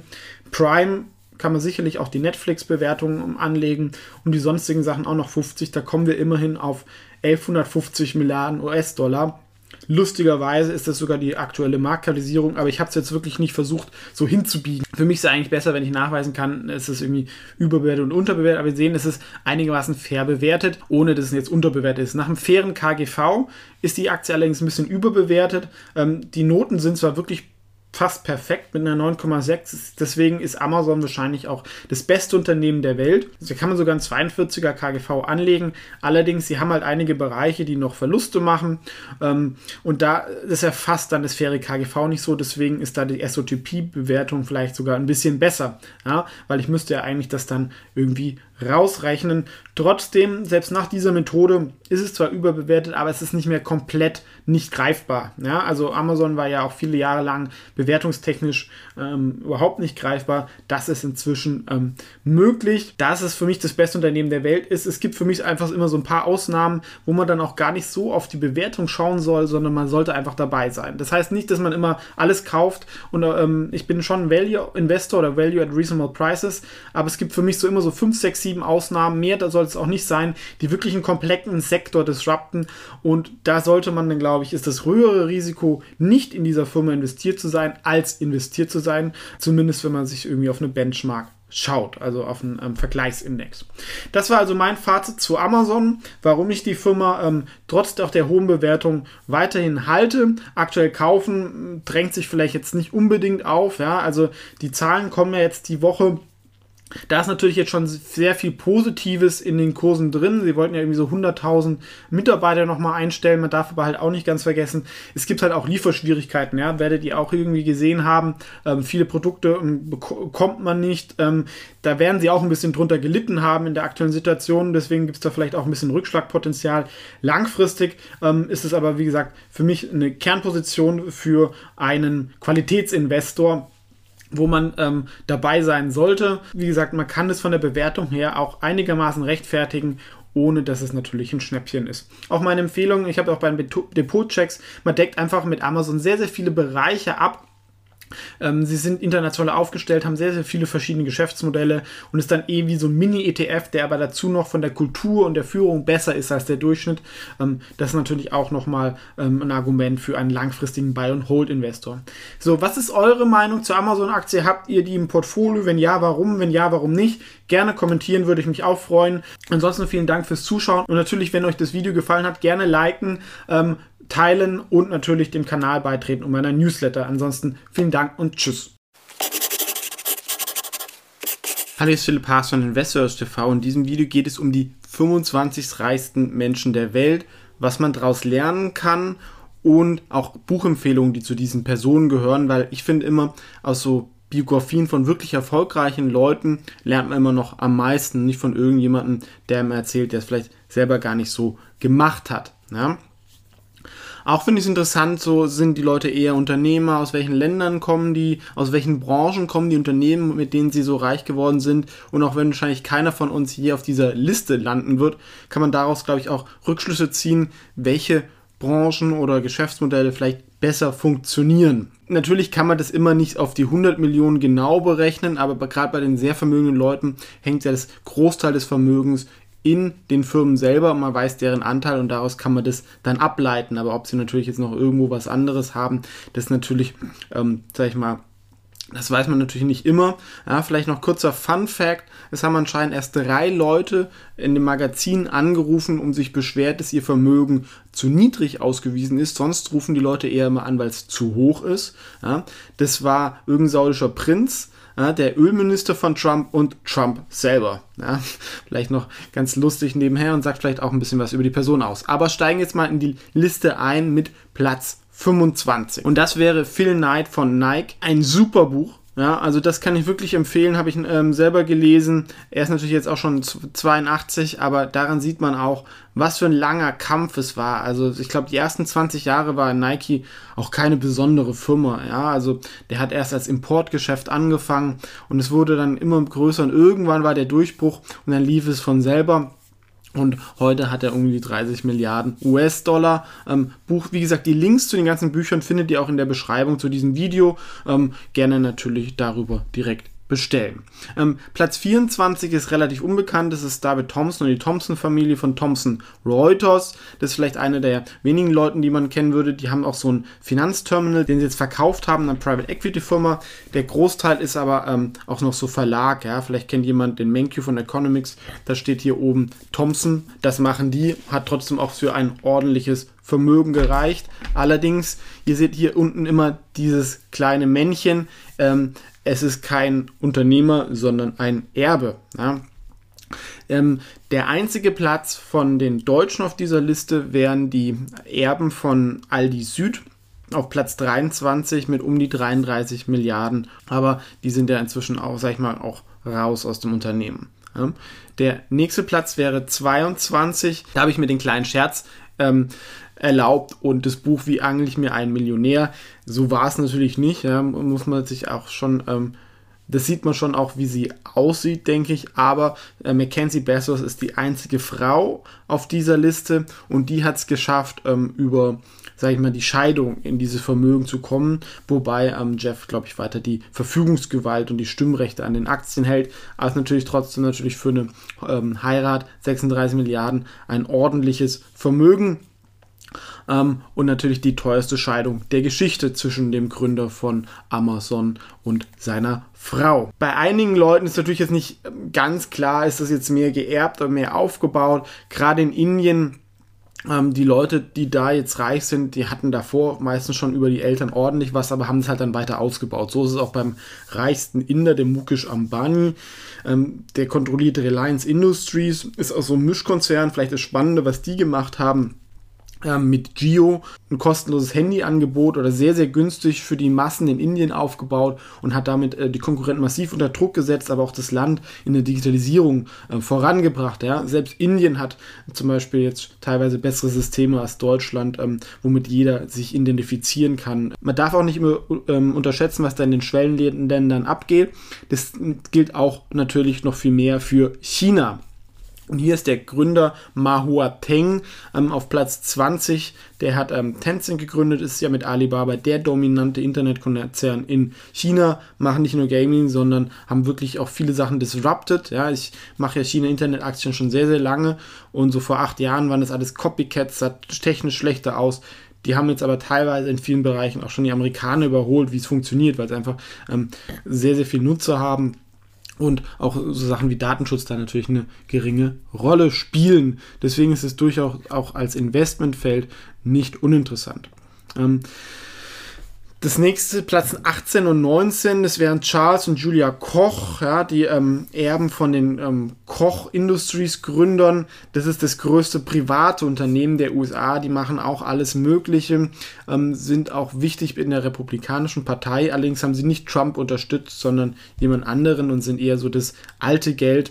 Und Trump war ja eher dann so der Revolutionär zeigt aber auch, es gibt auch ähm, vermögende private Firmen in, in den USA, aber insgesamt natürlich sehr, sehr viel weniger, weil die meisten Firmen an der Börse sind. Den wahrscheinlich viele kennen werden, wäre Jack Ma von Alibaba. Er ist immer auch unterhaltenswert, so im Video. Es, es gibt eine sehr gute Biografie von ihm, The House That Jack Ma Built, kann ich auch empfehlen. Ähm, Habe ich auch gelesen, da kriegt man so ein bisschen auch mit, wie er getickt hat, ähm, wie er auch Alibaba aufgebaut hat. Er war natürlich, sag ich mal, der wichtige Mann vorne, aber da waren auch noch viele andere Leute dabei.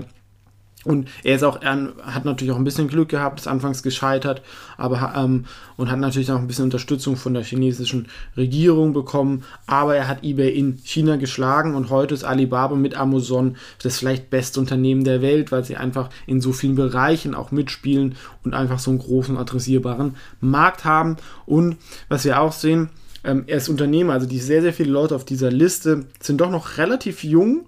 Ja, und haben es eigentlich von nichts geschafft, irgendwie 40 Milliarden aufzubauen. Weil früher war das natürlich auch möglich, ja, Rockefeller mit Ölindustrie. Aber man braucht eigentlich immer, sag ich mal, man muss in der Industrie tätig sein, die gerade ähm, vor dem Durchbruch oder am Durchbrechen ist. Und dann schwemmt es einen halt auch mit hoch. Ja. Ähm, ich sage nicht, dass es Glück ist, ja, man hat sich das natürlich schon auch ausgesucht, aber deswegen ist schon auch wichtig, in welcher Industrie man tätig ist. Das gilt zum Beispiel auch für Michael Bloomberg, der es ja jetzt nicht geschafft hat, ähm, US-Präsidentschaftskandidat zu werden. Hat auch eine private Firma, die auf äh, knapp 50 Milliarden wertgeschätzt wird. Und der hat auch zwei interessante Sachen verbunden, nämlich eigentlich so Daten, Internet, äh, Software mit Finanzen. Ja, und das ist natürlich beides sehr attraktiv. Er hat also den de facto Standard, den die ganzen Trader und Investoren nutzen. Ist extrem teuer, kostet 2.000, 3.000 Euro im Monat. Langsam ist halt auch dann die Frage, ähm, ist es das alles noch so wert? Ja? Also ich hatte früher einen Bloomberg, jetzt habe ich keinen mehr. Ähm, also wer langfristig investiert, es ist natürlich ganz nett und man kann da schöne Sachen nachlesen, aber es ist halt auch dieser Information Overload, brauchen wir das auch nicht unbedingt. Ja? Aber wir sehen gerade in der USA sind ähm, die überwiegenden Leute haben sich das in ihren eigenen Lebzeiten aufgebaut. Ähm, ich gibt auch noch ein anderes Buch von ihm selber, ist auch noch sehr, sehr gut. Ähm, ansonsten finde ich auch seine Geschichte ganz interessant, weil er war Investmentbanker, wurde gefeuert und hat dann ähm, von seinem, ähm, äh, sag ich mal, Goodbye Money hat er dann Bloomberg gegründet. Die Europäer sind eher so in den alten Industrien tätig und auch eher, eher, aber das klingt auch für die Bettencourt-Familie, die, ähm, sag ich mal, ich glaube, die inzwischen die Enkel von den Gründern von L'Oreal sind. Da gab es auch mal so einen Riesenskandal mit so einem Künstler, ähm, den dann irgendeine alte Frau irgendwie mit Geld überhäuft hat. Dann gab es da Erbstreitigkeiten, kann man in diesem Buch nachlesen. Aber ist natürlich auch immer noch sehr, sehr vermögend, ähm, die Tochter davon mit 50 Milliarden.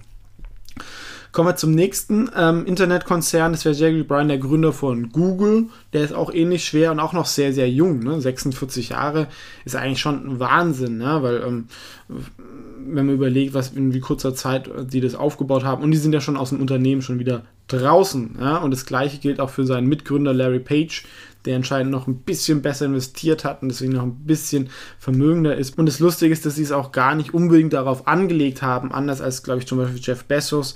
Der hatte schon immer so einen langfristigen Plan. Bei denen war das ja eher ein bisschen zufällig. Die haben so eine Suchmaschine erfunden, haben die irgendwie in der Uni eingesetzt, dann wurden die viel genutzt, dann wollten sie an Yahoo verkaufen, glaube ich, für eine Million hat Yahoo gesagt, so, nö, machen wir nicht, spinnt ihr. Ähm, und dann mussten sie es eigentlich selber machen. Ne?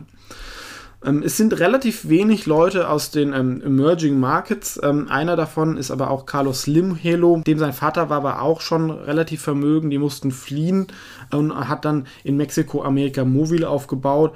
Ähm, erst würde ich sagen, er ist Erbe und auch Unternehmer. Er war ja auch mal kurzzeitig, glaube ich, der reichste Mann der Welt.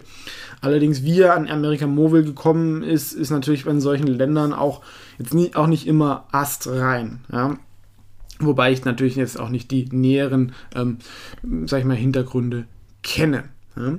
Platz 11 wäre Steve Ballmer von Microsoft. Ja.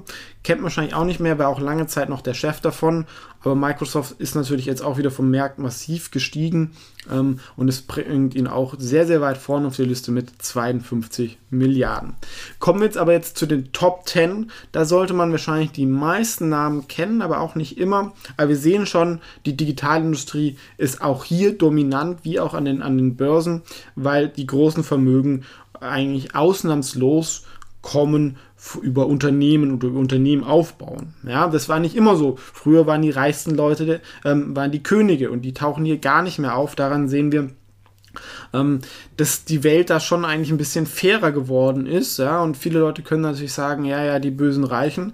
Aber die Mehrheit dieser Leute kommt aus normalen Verhältnissen und hat es selber aufgebaut und gegründet. Und es sind auch nicht Leute, die jetzt irgendwie im Geldspeicher baden, sondern die haben halt einfach Anteile an den Firmen. Und wenn diese Anteile der Staat hätte, glaube ich, wären wir nicht besser weg, ja, weil ähm, das, wie der Staat wirtschaftet, da gibt es genug Beispiele, ähm, nämlich im Schnitt sehr, sehr schlecht. Ähm, die Plätze 10, 9 und 8 ist immer noch Walmart, auch wenn die Firma natürlich zuletzt ähm, ein bisschen Probleme hat, sind sie immer noch der dominante Einzelhändler in den USA mit ähm, wahnsinnigen Umsatzzahlen. Ich glaube, fast eine halbe Billion machen die einen Umsatz, natürlich nicht mit so großen Margen, weil sie nur ein Verkäufer sind. Aber die drei Erben davon, Jim, Alice, Rob, Walton, ähm, sind alle in den Top 10 der reichsten Menschen der Welt. Und ist ein Buch, was ich auch wirklich sehr, sehr empfehlen kann. Das habe ich eher so gekauft. Ja, lese ich halt mal, ähm, weil Walmart so per se interessiert mich jetzt nicht so wahnsinnig so auf den ersten Blick, aber das Buch von ihm, ähm, Made in America von Sam wirklich extrem gut, ähm, wie sie einfach irgendwie im mittleren Westen in so einer kleinen Stadt einen Laden aufgemacht haben, ähm, hart gearbeitet haben, die haben auch, glaube ich, früh sehr, sehr viele Kinder bekommen, ähm, dann wurde ihnen gekündigt, glaube ich, die, die Pacht, weil der Laden gut gelaufen ist. Dann haben sie den nächsten aufgemacht. Und glaube ich, erst noch so drei, vier Jahren haben sie den zweiten Laden aufgemacht. Und dann sind sie wirklich relativ langsam gewachsen. Er hat dann so ein Flugzeug gehabt und ist immer hin und her geflogen, hat sich nach neuen, sag ich mal, Locations ähm, geschaut, wo einen guten Laden hinpassen würde.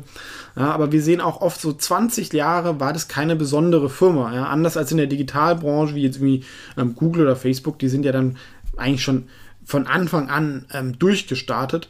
Und in diesen Old Economy Unternehmen war es wirklich 20 Jahre, hätte man jetzt nicht gedacht, dass das mal eines der erfolgreichsten Unternehmen der Welt wird. Und irgendwann kam der Durchbruch, aber auch wirklich durch ähm, harte Arbeit und niedrige Preise, aber halt auch, was er halt erkannt hat, also Walmart war so einer der ersten Discount-Einzelhändler. Ja. Davor kam, weiß man heute auch nicht mehr, wenn man in einem Laden ist, dann hat man gesagt, ich hätte jetzt irgendwie gern die Milch, dann hat der Verkäufer einem die Milch über die Theke gegeben. Das ist natürlich wahnsinnig ineffizient und auch teuer. Und er hat halt dieses, sag ich mal, dass die Leute sich die Sachen selber nehmen. Ähm, ähm, haben auch, auch andere gemacht, aber das kam halt dann auf, er hat es erkannt und auch umgesetzt. Ja.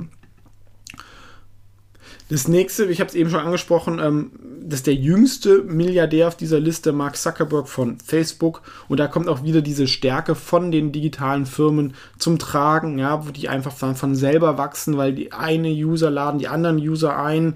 Ich kann den Werbung verkaufen ähm, ich kann irgendwie in Indien ein Riesenanbieter sein, ohne selber da groß Mitarbeiter haben zu müssen. Das ist natürlich schon, gab es in der Geschichte noch nicht und ermöglicht einfach sehr, sehr hohe Margen und damit auch sehr, sehr hohe Unternehmensbewertung. Und erhält dadurch ungefähr 55 Milliarden. Die Europäer, was können wir, sehen wir auch wieder bei den Leuten, die reich sind, wir können eigentlich so Mode und Luxus. Und das gilt auch für Amancio Ortega, den Gründer von Sarah. Ich glaube, der hat noch nicht mal die Schule fertig gemacht, aber hat da in ähm, Nordspanien schon von früh irgendwie an der Textilindustrie gearbeitet und ist eigentlich zu, zum größten ähm, Modeeinzelhändler aufgebaut. Ähm, dazu gehört Sarah, zum Beispiel Massimo Dutti, aber noch einige andere. Und also das, was ich hier trage, ist, glaube ich, ähm, Massimo Dutti. Also er hat es wirklich auch geschafft, ähm, sagen wir mal, gute Qualität und Design zu normalen Preisen ohne Marke an den Mann zu bringen. Ist natürlich jetzt die Frage, wie die Online-Strategie ausschaut. Aber er war, glaube ich, auch mal reichster Europäer. Ist jetzt 84, aber sieht man auch, ja, man braucht keine formelle Bildung, um zu den reichsten Menschen der Welt zu gehören, sondern eine Idee, harte Arbeit und vielleicht noch ein bisschen zur richtigen Zeit am richtigen Ort sein. Ja. Platz Nummer 5 Hey, wundert mich auch ein bisschen, ja. Ich kenne natürlich Larry Ellison, aber jetzt Oracle ist jetzt auch nicht mehr so die beliebteste Firma und wertvollste Firma, aber es reicht trotzdem noch für Platz 5. Er ist auch nicht sonderlich beliebt. Also ähm, der Titel von einem Buch über ihn ist Der Unterschied zwischen Larry Ellison und Gott ist, ähm, Gott denkt nicht, dass er Larry Ellison ist. Finde ich ganz lustig, aber er ist schon, glaube ich, extrem aggressiv und selbstbewusst. Er hat, glaube ich, auch so immer so im Segelwettrennen äh, gemacht, aber ist Platz 5 der Welt, auch schon 75. Ähm, zum Beispiel der Gründer von Salesforce kommt aus der ähm, Organisation. Ähm, die Kunden hassen, glaube ich, Oracle, wollen davon weg, aber sie brauchen halt immer noch die Datenbanken. Deswegen ähm, reicht es immer noch auf Platz 5. Kann sich aber natürlich irgendwann ändern. Also Oracle wäre eine Firma, wo ich jetzt zum Beispiel, obwohl sie meistens relativ günstig ist, nicht investieren würde den, den die meisten Investoren jetzt kennen, ist inzwischen nur noch Platz 4. Warren Buffett, er hat nämlich auch schon viel Vermögen auch weggegeben und auch die letzten Jahre auch nicht mehr so den Markt geschlagen. Ähm, was auch an der Digitalisierung liegt. Und da kann man auch sagen, sollen alte weiße Männer dein Geld managen, weil sieht man auch bei vielen Fondsmanagern, sie verstehen nicht, was da genau passiert, weil sie die Produkte auch nicht so nutzen oder wenn ähm, sie sie nicht richtig verstehen. Ja, also das muss man schon Warren Buffett zum Beispiel vorwerfen. Er hat ja auch viel in Zeitungen gemacht, er hat an viele Werbung geschaltet bei Google. Hm, da hätte man schon erkennen können, dass das natürlich dem bisherigen Zeitungsmodell massiv überlegen ist und hätte da auch früher investieren können. Ja, ähm, aber er ist trotzdem 89, Nummer 4 er hat ja auch die Giving Pledge ähm, gegründet, wo die Milliardäre nach ihrem Ableben einen Großteil ihres Vermögens weggeben in eine Stiftung und sein Vermögen wird in die äh, Bill und Melinda Gates Stiftung äh, fließen. Und das wird auch noch eine immer größere Macht auf der Welt, sag ich mal, ähm, die versucht, die Welt zu verbessern, das Geld der Milliardäre, was ja auch dann wieder lustigerweise von vielen Leuten ähm, kritisiert wird. Ja, erst nutzen sie die Produkte von den Milliardären, dann wollen sie das Geld von ihnen weggeben und wenn sie irgendwie die Hälfte davon weggeben, dann habe ich auch schon in Facebook-Kommentare gesehen, ja, die geben ja nur die Hälfte von ihrem Vermögen weg, die sollen alles weggeben und ähm, naja, auf jeden Fall ist das Warren Buffett Platz 4. Welches Buch? Gibt sehr, sehr viele Bücher von ihm. Ich habe zum Beispiel alle seine Aufsätze gelesen. Kann man sich über Kindle runterladen, aber gibt auch ein Buch dazu. Da lernt man, finde ich, sehr, sehr viel von 67 bis Ding. Und ist einfach so die Primärquelle. Es gibt auch ein, zwei sehr gute Bücher von ihm, von Lovenstein und ähm, ich glaube, wie ein Schneeball. Die zwei finde ich auch gut, habe ich auch gelesen. Aber ich finde auch immer, wer sich ein bisschen tiefer mit beschäftigt, kann ich auch nur die Primärquelle von ihm empfehlen. Wenn man Value Investor ist, sollte man die gelesen haben. Da äh, stehen die ganzen Sachen drin und da wird einem auch klar, er ist zwar Value Investor, aber er ist vor allem auch Qualitätsinvestor und, was glaube ich immer wieder unterschätzt wird, er sucht sich die Leute aus, die seine Firmen managen. Ja, und das sind meistens eher so konservative Unternehmer, die es nicht fürs Geld machen und diese Firma kauft er dann, weil er weiß, er kann den Leuten vertrauen und die werden auch weiterhin sich den Arsch aufreißen, um die ähm, Firma am Laufen zu halten und das hat halt auch sehr, sehr gut funktioniert. Deswegen achte ich auch immer bei Aktien sehr auf die Kultur. Ich mag gern unternehmergeführte Firmen, habe ich ja sogar ein Wikifolio für unternehmergeführte Gründer etc. Und wenn die, ähm, sage ich mal, die Anreize stimmen. Ja. Platz 3 ist inzwischen nach oben geschossen, wäre Bernard Arnault, der reichste Europäer, der Gründer von LVMH. Ähm, der hat zumindest angefangen, auch mit so Ferienimmobilien sein Vater war auch Unternehmer, aber er hat diese ähm, Luxusmarken auch dann zusammengekauft. Er hat sie nicht selber gegründet, aber immer wenn eine relativ günstig noch zu haben war, hat er sie gekauft. Ja, und ich glaube, auf die Idee kam er irgendwie, als er im Taxi war in ähm, New York und hat irgendwie gefragt, ähm, ob der Taxifahrer den französischen Präsidenten kannte und kannte er nicht, aber er kannte irgendwie ähm, Louis Vuitton ja, oder ähm, Dior da ist halt diese Macht der Marken auch nochmal klar geworden.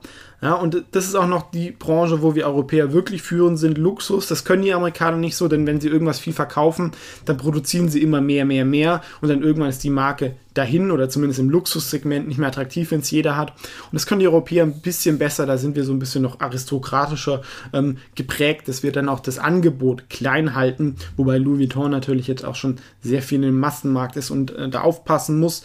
Ähm, und auch ein großer Teil der Gewinne von LVMH, der Firma, kommt doch schon noch von Louis Vuitton, ähm, auch wenn sie noch viele andere Sachen haben, ja, wie Sephora gehört dazu, so eine ähm, Kosmetikkette, ähm, Dior und auch ganz viele ähm, Champagner etc. Also das ist schon so die beste Luxusfirma, aber natürlich auch inzwischen teuer bewertet. Ja. Platz 2 ähm, wäre Bill Gates, der Gründer von Microsoft Gibt es auch eine Biografie dazu, aber sonst auch gar nicht mehr so viele Bücher davon. Ähm, er schafft es auf fast 100 Milliarden, weil Microsoft einfach auch wieder ähm, sehr, sehr im Wert angestiegen ist, wobei er auch an vielen anderen Sachen beteiligt ist und halt auch diese Bill und Melinda Gates Foundation gegründet hat, wo er, ähm, glaube ich, Malaria in Afrika, sie machen da wirklich schon sehr, sehr viel Gutes. Ja, er war davor ein sehr, sehr harter Unternehmer, der auch gegen Konkurrenten radikal vorgegangen ist. Deswegen ist Microsoft immer noch sehr, sehr unbeliebt in vielen Teilen des IT-Sektors. Plus die Qualität der Produkte kann man auch ähm, diskutieren. Ich selber nutze eigentlich gar nichts mehr Microsoft. Bin davon weggekommen, habe es lange Zeit getan. Und, aber da sehen wir auch wieder die Kraft der Digitalisierung, obwohl Microsoft so viele Fehler gemacht hat. Ja, sie haben ja so viele Sachen zugekauft, was nicht funktioniert hat und kaputt gemacht hat. Ähm, ist es immer noch das wertvollste Unternehmen wieder oder eines der großen fünf. Und er die Nummer zwei weltweit der reichsten Menschen der Welt. Wer ist jetzt der reichste? Der eine oder andere wird es vermuten, aber er ist es erst seit kurzem, nämlich Jeff Bezos von Amazon, der wahrscheinlich besten Firma der Welt derzeit, weil dieser adressierbare Markt einfach so groß ist. Ja. Sie haben ähm, ja nicht nur die Amazon E-Commerce-Plattform, sondern auch das Cloud-Geschäft, ähm, gehen in so viele Bereiche rein. Ja, ich habe es auch schon mal gesagt. Ja, ähm, wenn Amazon in deinem Business ist, dann ist es ist schlecht, ja, weil Amazon ist in deinem Business. Wenn Amazon nicht in deinem Business ist, ist auch schlecht, weil wenn dein Business gut wäre, wäre Amazon drin. Ja, und das ähm, liegt halt ein bisschen Wahres drin sie machen auch nicht alles perfekt, ja. Also ich kenne ja auch viele Mitarbeiter, die dort sind, die sagen, sind oft die härtesten Kritiker, was ich auch ein gutes Zeichen finde, weil viele Mitarbeiter reden immer nur positiv dann über ihre Firma. Ähm, sie wird auch Amazon selber, obwohl es so eine gute Firma ist, kritisieren sie zum Beispiel Modesektor, ähm, haben sie auch, ähm, oder Payment, es hat auch alles nicht immer perfekt funktioniert, aber sie sagen einfach, bei uns kann man einfach sehr gut fehlen und ähm, nicht alles funktioniert aber halt immer wieder äh, funktionieren Sachen und sie bauen auf die ähm, viele Produkte für sie selber auf. Ja, in das Cloud-Geschäft sind sie reingekommen, weil sie es für die eigenen E-Commerce-Webseite braucht und wussten, es gibt sowas nicht. Dann haben sie es für sich selber aufgebaut, ähm, perfektioniert und dann irgendwie ist ihnen aufgefallen, hey, können wir auch anderen verkaufen. Ja, und ähm, das AWS-Geschäft steht wahrscheinlich für fast die Hälfte ähm, der Bewertung inzwischen. Ja. Jetzt nochmal zur Übersicht vom Fazit, wir sehen, es waren vor allem Unternehmer, die es in ihrer eigenen Lebenszeiten eigentlich von 0 auf 50 Milliarden gebracht haben. Die USA ist dominant, die Digitalbranche ist dominierend. Ähm, Europa hat vor allem so Mode, Einzelhandel. Und ich finde, man kann von diesen Biografien wirklich viel lernen. Deswegen schaut euch die äh, Buchempfehlungen der Beschreibung an. Wir sehen hier auch nochmal die, die Übersicht. Ähm, ähm, was ich auch noch interessant finde, es gibt niemanden aus Japan, auch aus dem Immobiliensegment ist ähm, niemand dabei. Da müsste man da ein bisschen weiter unten schauen. In China gibt es, glaube ich, ähm, so ab Platz 50 gibt es ein paar, die über Immobilien reich geworden sind. Aber da sehen wir, obwohl die Immobilien so stark gestiegen sind, auch in den letzten zehn Jahren, es ist halt doch eine, ähm, ein bisschen eine Commodity-Industrie. Ja, also ich kann im Normalfall nur durch viel, viel mehr Risiko ähm, mehr Rendite erzielen und um einfach einer der reichsten Menschen der Welt zu sein, muss ich ähm, doch halt irgendwie ähm, mit einer Firma extrem erfolgreich sein. Ja? Aber was ich auch spannend finde, ist halt doch auch die Erben relativ wenig weit vorne sind, weil wenn ich jetzt zum Beispiel vor ähm, 30 Jahren 10 Milliarden geerbt hätte, ist es eigentlich doch ein Riesenvorteil, irgendwas unternehmerisch zu machen, das gut zu investieren. Aber oft werden halt die, ähm, das Geld wird aufgeteilt und die Leute leben dann auch und ähm, investieren maximal vielleicht dann irgendwie die passive Rendite. Aber ähm, das ist, finde ich, trotzdem auch ähm, interessant, ja, weil es gibt irgendwie Familien, die seit Jahrhunderten reich sind, aber die spielen auch hier vorne keine Rolle, ähm, da wir halt doch auch viele Disruptionen hatten. Was ist so euer Fazit davon? Ähm, wer sollte, wer glaubt, ihr wird hier bald noch auf der Liste sein, gerne kommentieren. Ansonsten vielen Dank, dass ihr so ein relativ langes Video zugeschaut habt. Ich ähm, verfolge solche Listen auch immer ganz gerne, auch in Deutschland. Ähm, einfach mal durchgehen, da kriegt man ein Gefühl dafür, mit was die Leute irgendwie vermögend werden. Kann motivierend sein, aber auch, wie gesagt, halt von der Branchenanalyse ganz gut sein. Und abonniere natürlich gerne auch meinen Kanal, wenn du es noch nicht getan hast. Und ähm, meine kostenlose Newsletter Finanzpost. Ansonsten bis zum nächsten Video, wo es vielleicht dann auch gute Aktienideen gibt. Hallo, hier ist Philipp Haas von Investors TV und in diesem Video möchte ich nochmal kurz Short-ETFs erklären, wann man die einsetzen kann was so die Vor- und Nachteile sind, aber auch warum ich es zumindest als ein geeignetes kurzfristiges Tool auch für Privatanleger sehe, um sich abzusichern. Ja? Was sind Short-ETFs genau? Also Short heißt ja, ich setze auf fallende Kurse und es gibt es jetzt auch, glaube ich, seit 2005 solche ETFs, die man kaufen kann, wo man, sag ich mal, wenn der DAX 3% steigt, ja, ähm, man 3% verliert, aber wenn der DAX 3% äh, fällt, man auch 3% gewinnt. Es gibt auch dann noch so Hebel, Short-ETFs, aber auch jetzt nicht so radikal, wie es irgendwie beim CFD-Trading oder sowas ist, sondern ich glaube, in Deutschland ist maximal Faktor 2 zugelassen. Und wie funktioniert das jetzt genau? Also wenn ich jetzt 1000 Euro in einen Short-ETF investiere, dann ist das so die Sicherheit, dann verkauft synthetisch ähm, für 1000 Euro nochmal der Anbieter diese Aktien. Das heißt, man hat dann 2000 Euro, weil wenn ich die verkaufe, kriegt das Cash. Dieses Geld wird angelegt. Dafür kriege ich Zinsen, die aktuell halt sehr, sehr niedrig sind. Ähm, aber ich muss auch noch die Wertpapierleihgebühren abziehen, die aber bei großen Standardtiteln sehr, sehr niedrig sind. Ja, die Gebühren vom Short-ETF sind eigentlich auch vertretbar, ähnlich wie bei normalen ETFs, so ein halbes Prozent.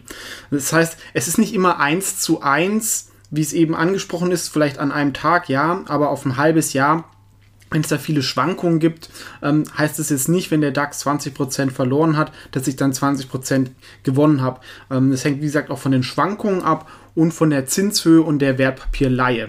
Aktuell sind aber beide Sachen relativ niedrig. Das kann aber irgendwann mal anders sein. Ein Problem ist nämlich die sogenannte Pfadabhängigkeit, vor allem bei hohen Schwankungen.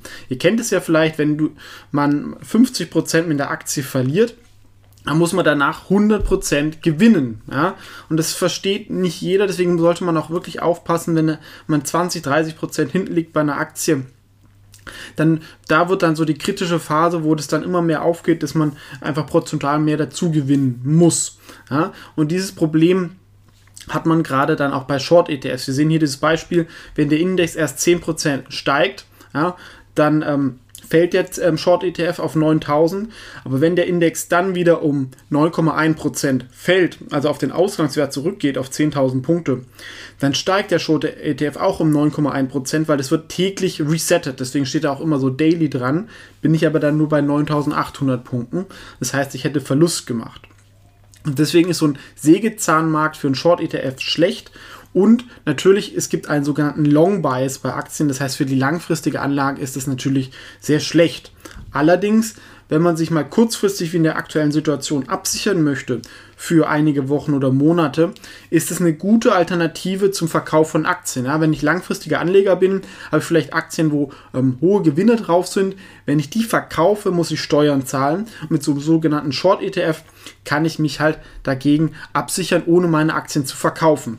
Dazu kommt noch, wenn ich vielleicht sogar einen schlechten Index verkaufe, wie den DAX, und gute Aktien habe, ja, wir wollen ja alle den Markt schlagen, dann könnte ich auch sogar in einem Seitwärtsmarkt ohne große Schwankungen Outperformance damit erzielen.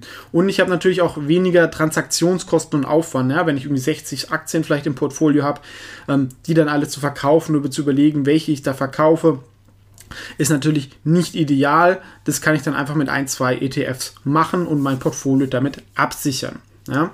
Und im Verhältnis zu anderen Produkten, was es dann noch gibt, Futures, Optionen, ist es deutlich einfacher zu verstehen. Man braucht auch nicht so hohe Ansprüche von, sag ich mal, von der Handelserlaubnis.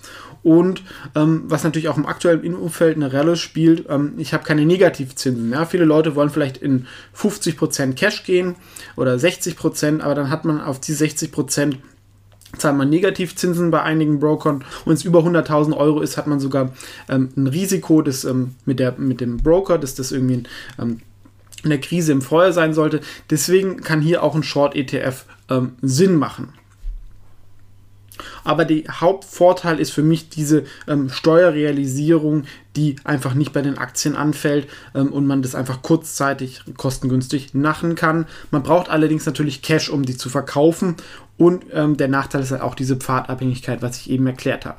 Ja? Aber mal ein Beispiel, wenn ich jetzt ähm, mich komplett absichern will, ja, und dann nehme ich einen zweifachen Short-ETF, ja, also der einfach nochmal, ähm, bei, wenn der DAX um 2% fällt, um 4% steigen sollte, dann kann ich immer ein zwei Drittel meiner Aktien behalten, äh, gehe ein Drittel in Cash, kaufe davon diesen Short-ETF und bin komplett abgesichert für diese Monate. Das heißt, ich sollte ähm, eigentlich nicht von Verlusten am Aktienmarkt ähm, betroffen sein. Ist natürlich relativ gefährlich, komplett flat zu sein, denn nur die wenigsten Investoren können Market Timing betreiben, aber um auch zum Beispiel vielleicht ruhiger schlafen zu können, ähm, was zum Beispiel das Maximale, was ich glaube ich gemacht habe, war ungefähr 30% Net Long, das heißt man ist ungefähr 70% in Aktien in meinem Buy and Hold Depot und 20% in so einem Short ETF und hat dann noch ein 30% Long Exposure. Wenn es sich dann dreht, dann kann man das dann auch das Short ETF ganz schnell verkaufen und dann wieder 70, 80 Prozent long. Ja? Also, da, was ja auch, auch ist, wenn man vielleicht ein bisschen größeres Portfolio hat, man ist ein bisschen träge, ja, gerade wenn alles so schnell ist. Man macht ja jeden Tag immer nur ein bisschen was, ähm, wenn man viele Aktien hat und da kann man es halt dann ähm, auch mental schneller machen. Es gab auch eine Studie von der WHU, das ist ja auch eine ähm, führende ähm, BWL-Uni.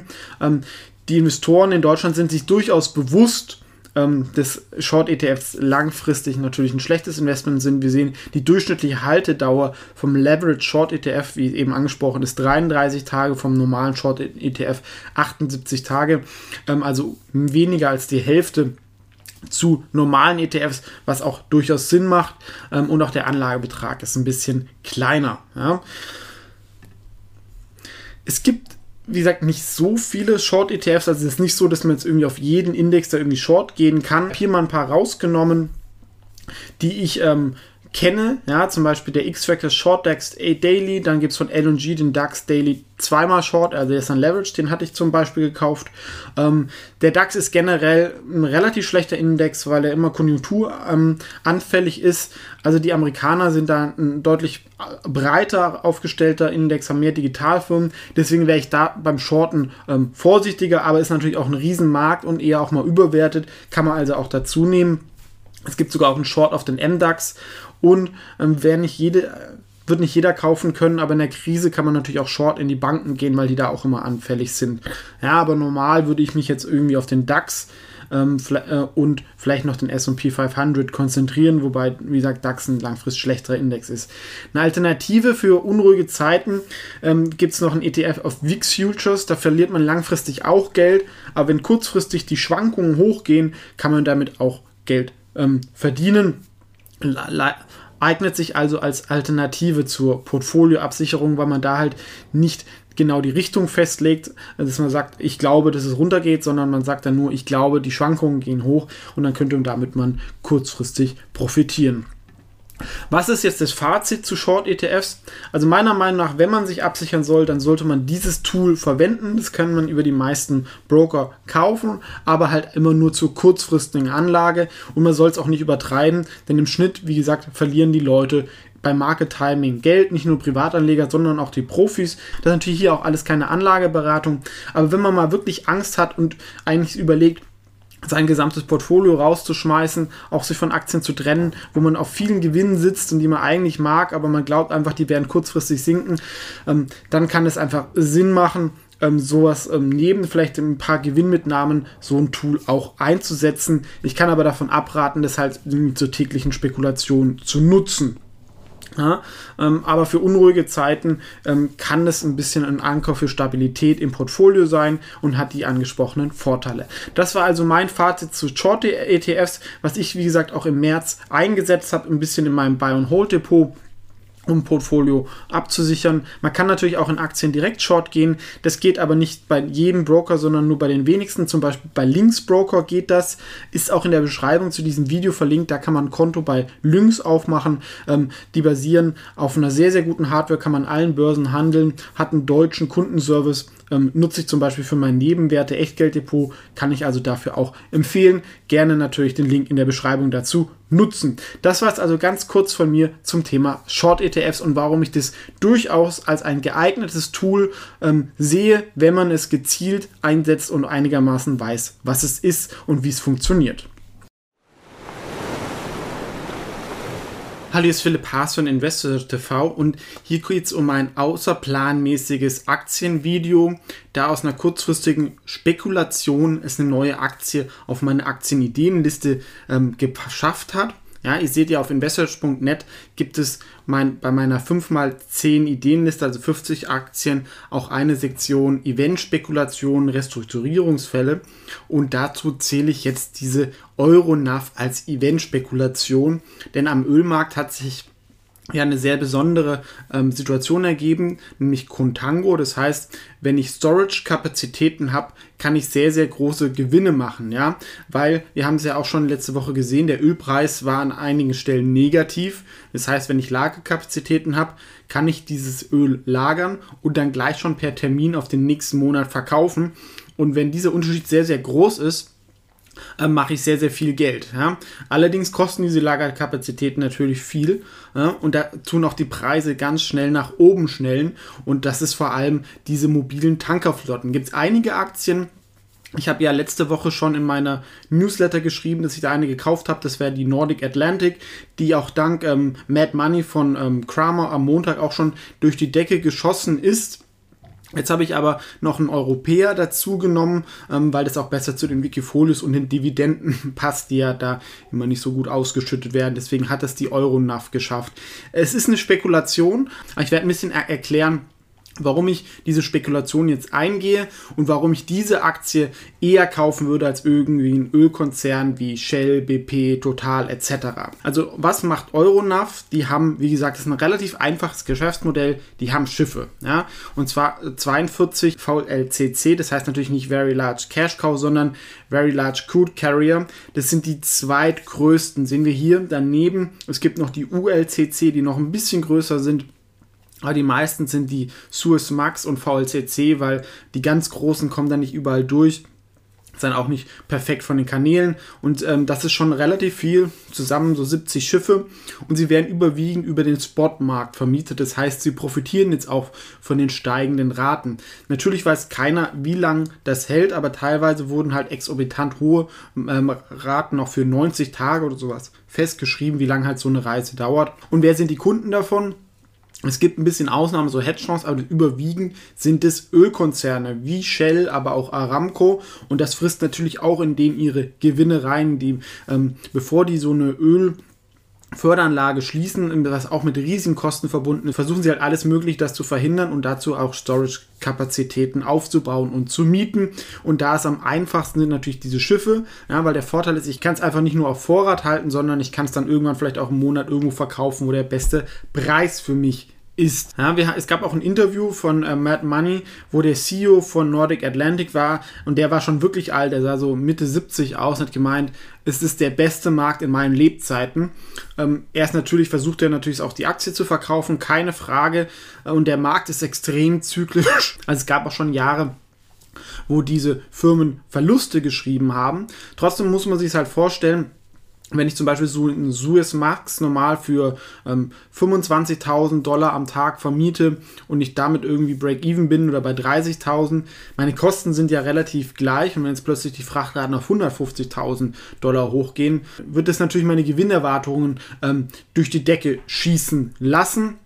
Und diese Firmen schütten halt oft auch sehr, sehr viel aus. Ja, also sowas, deswegen, sowas gibt es selten, dass sich jetzt plötzlich der Preis für das gleiche Produkt vervierfacht oder verfünffacht, ohne dass der Staat jetzt irgendwie einschreitet wegen Verbraucherschutz. Ja, also könnt ihr euch ja auch überlegen, wenn ihr jetzt eine Immobilie vermietet, ja, da habt ihr vielleicht ein paar Kosten, Zinskosten, ein bisschen äh, Nebenkosten und wenn ihr plötzlich vier oder fünfmal so viel Miete bekommt, dann wird es die Profitabilität sich natürlich ähm, deutlich verbessern.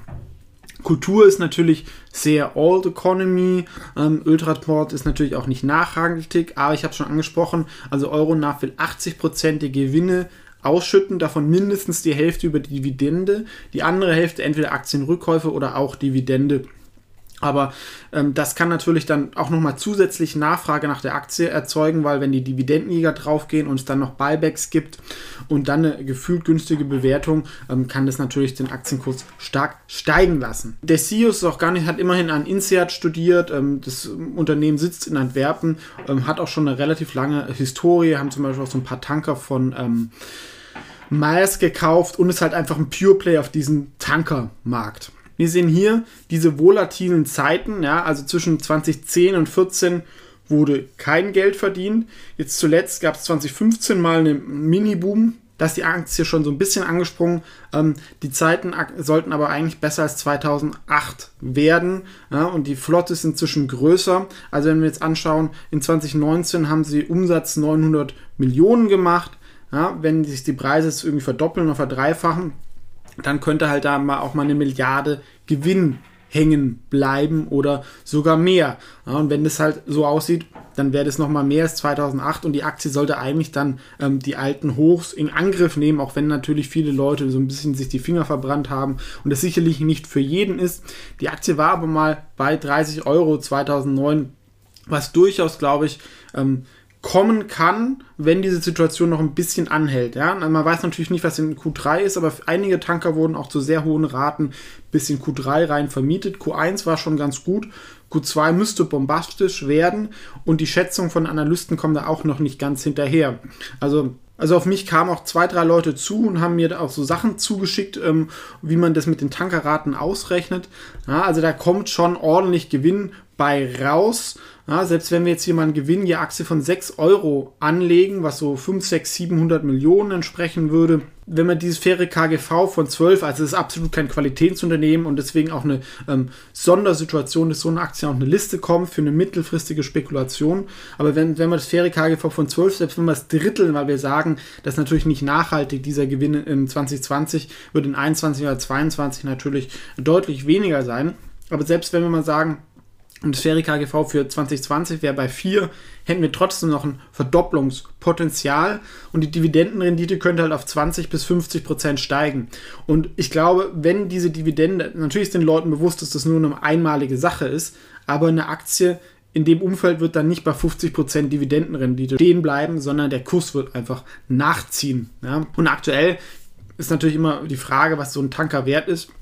Sie haben auch ein bisschen Schulden, aber aktuell kriegt man die Tanker immer noch ungefähr zum Substanzwert oder so ein bisschen niedriger.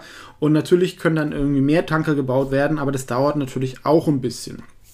Ja, Marktkapitalisierung so um die 2,3 Milliarden. Ja, und ähm, deswegen sehe ich halt zumindest ähm, als Dividendenplay oder spekulative Dividendenaktie interessant aber halt auch als Spekulation, dass die Situation ein bisschen noch länger anhält und dass es dann immerhin zu einem ähm, Verdopplungspotenzial auf Sicht von sechs Monate kommen könnte. Aber natürlich hier überhaupt keine Anlageberatung. Ich erkläre nur, wie ich es mache. Und ich bin auch kein Ölexperte, auch ganz klar. Ich komme mehr aus der Nebenwerte- und ähm, Software-Internet-Sparte.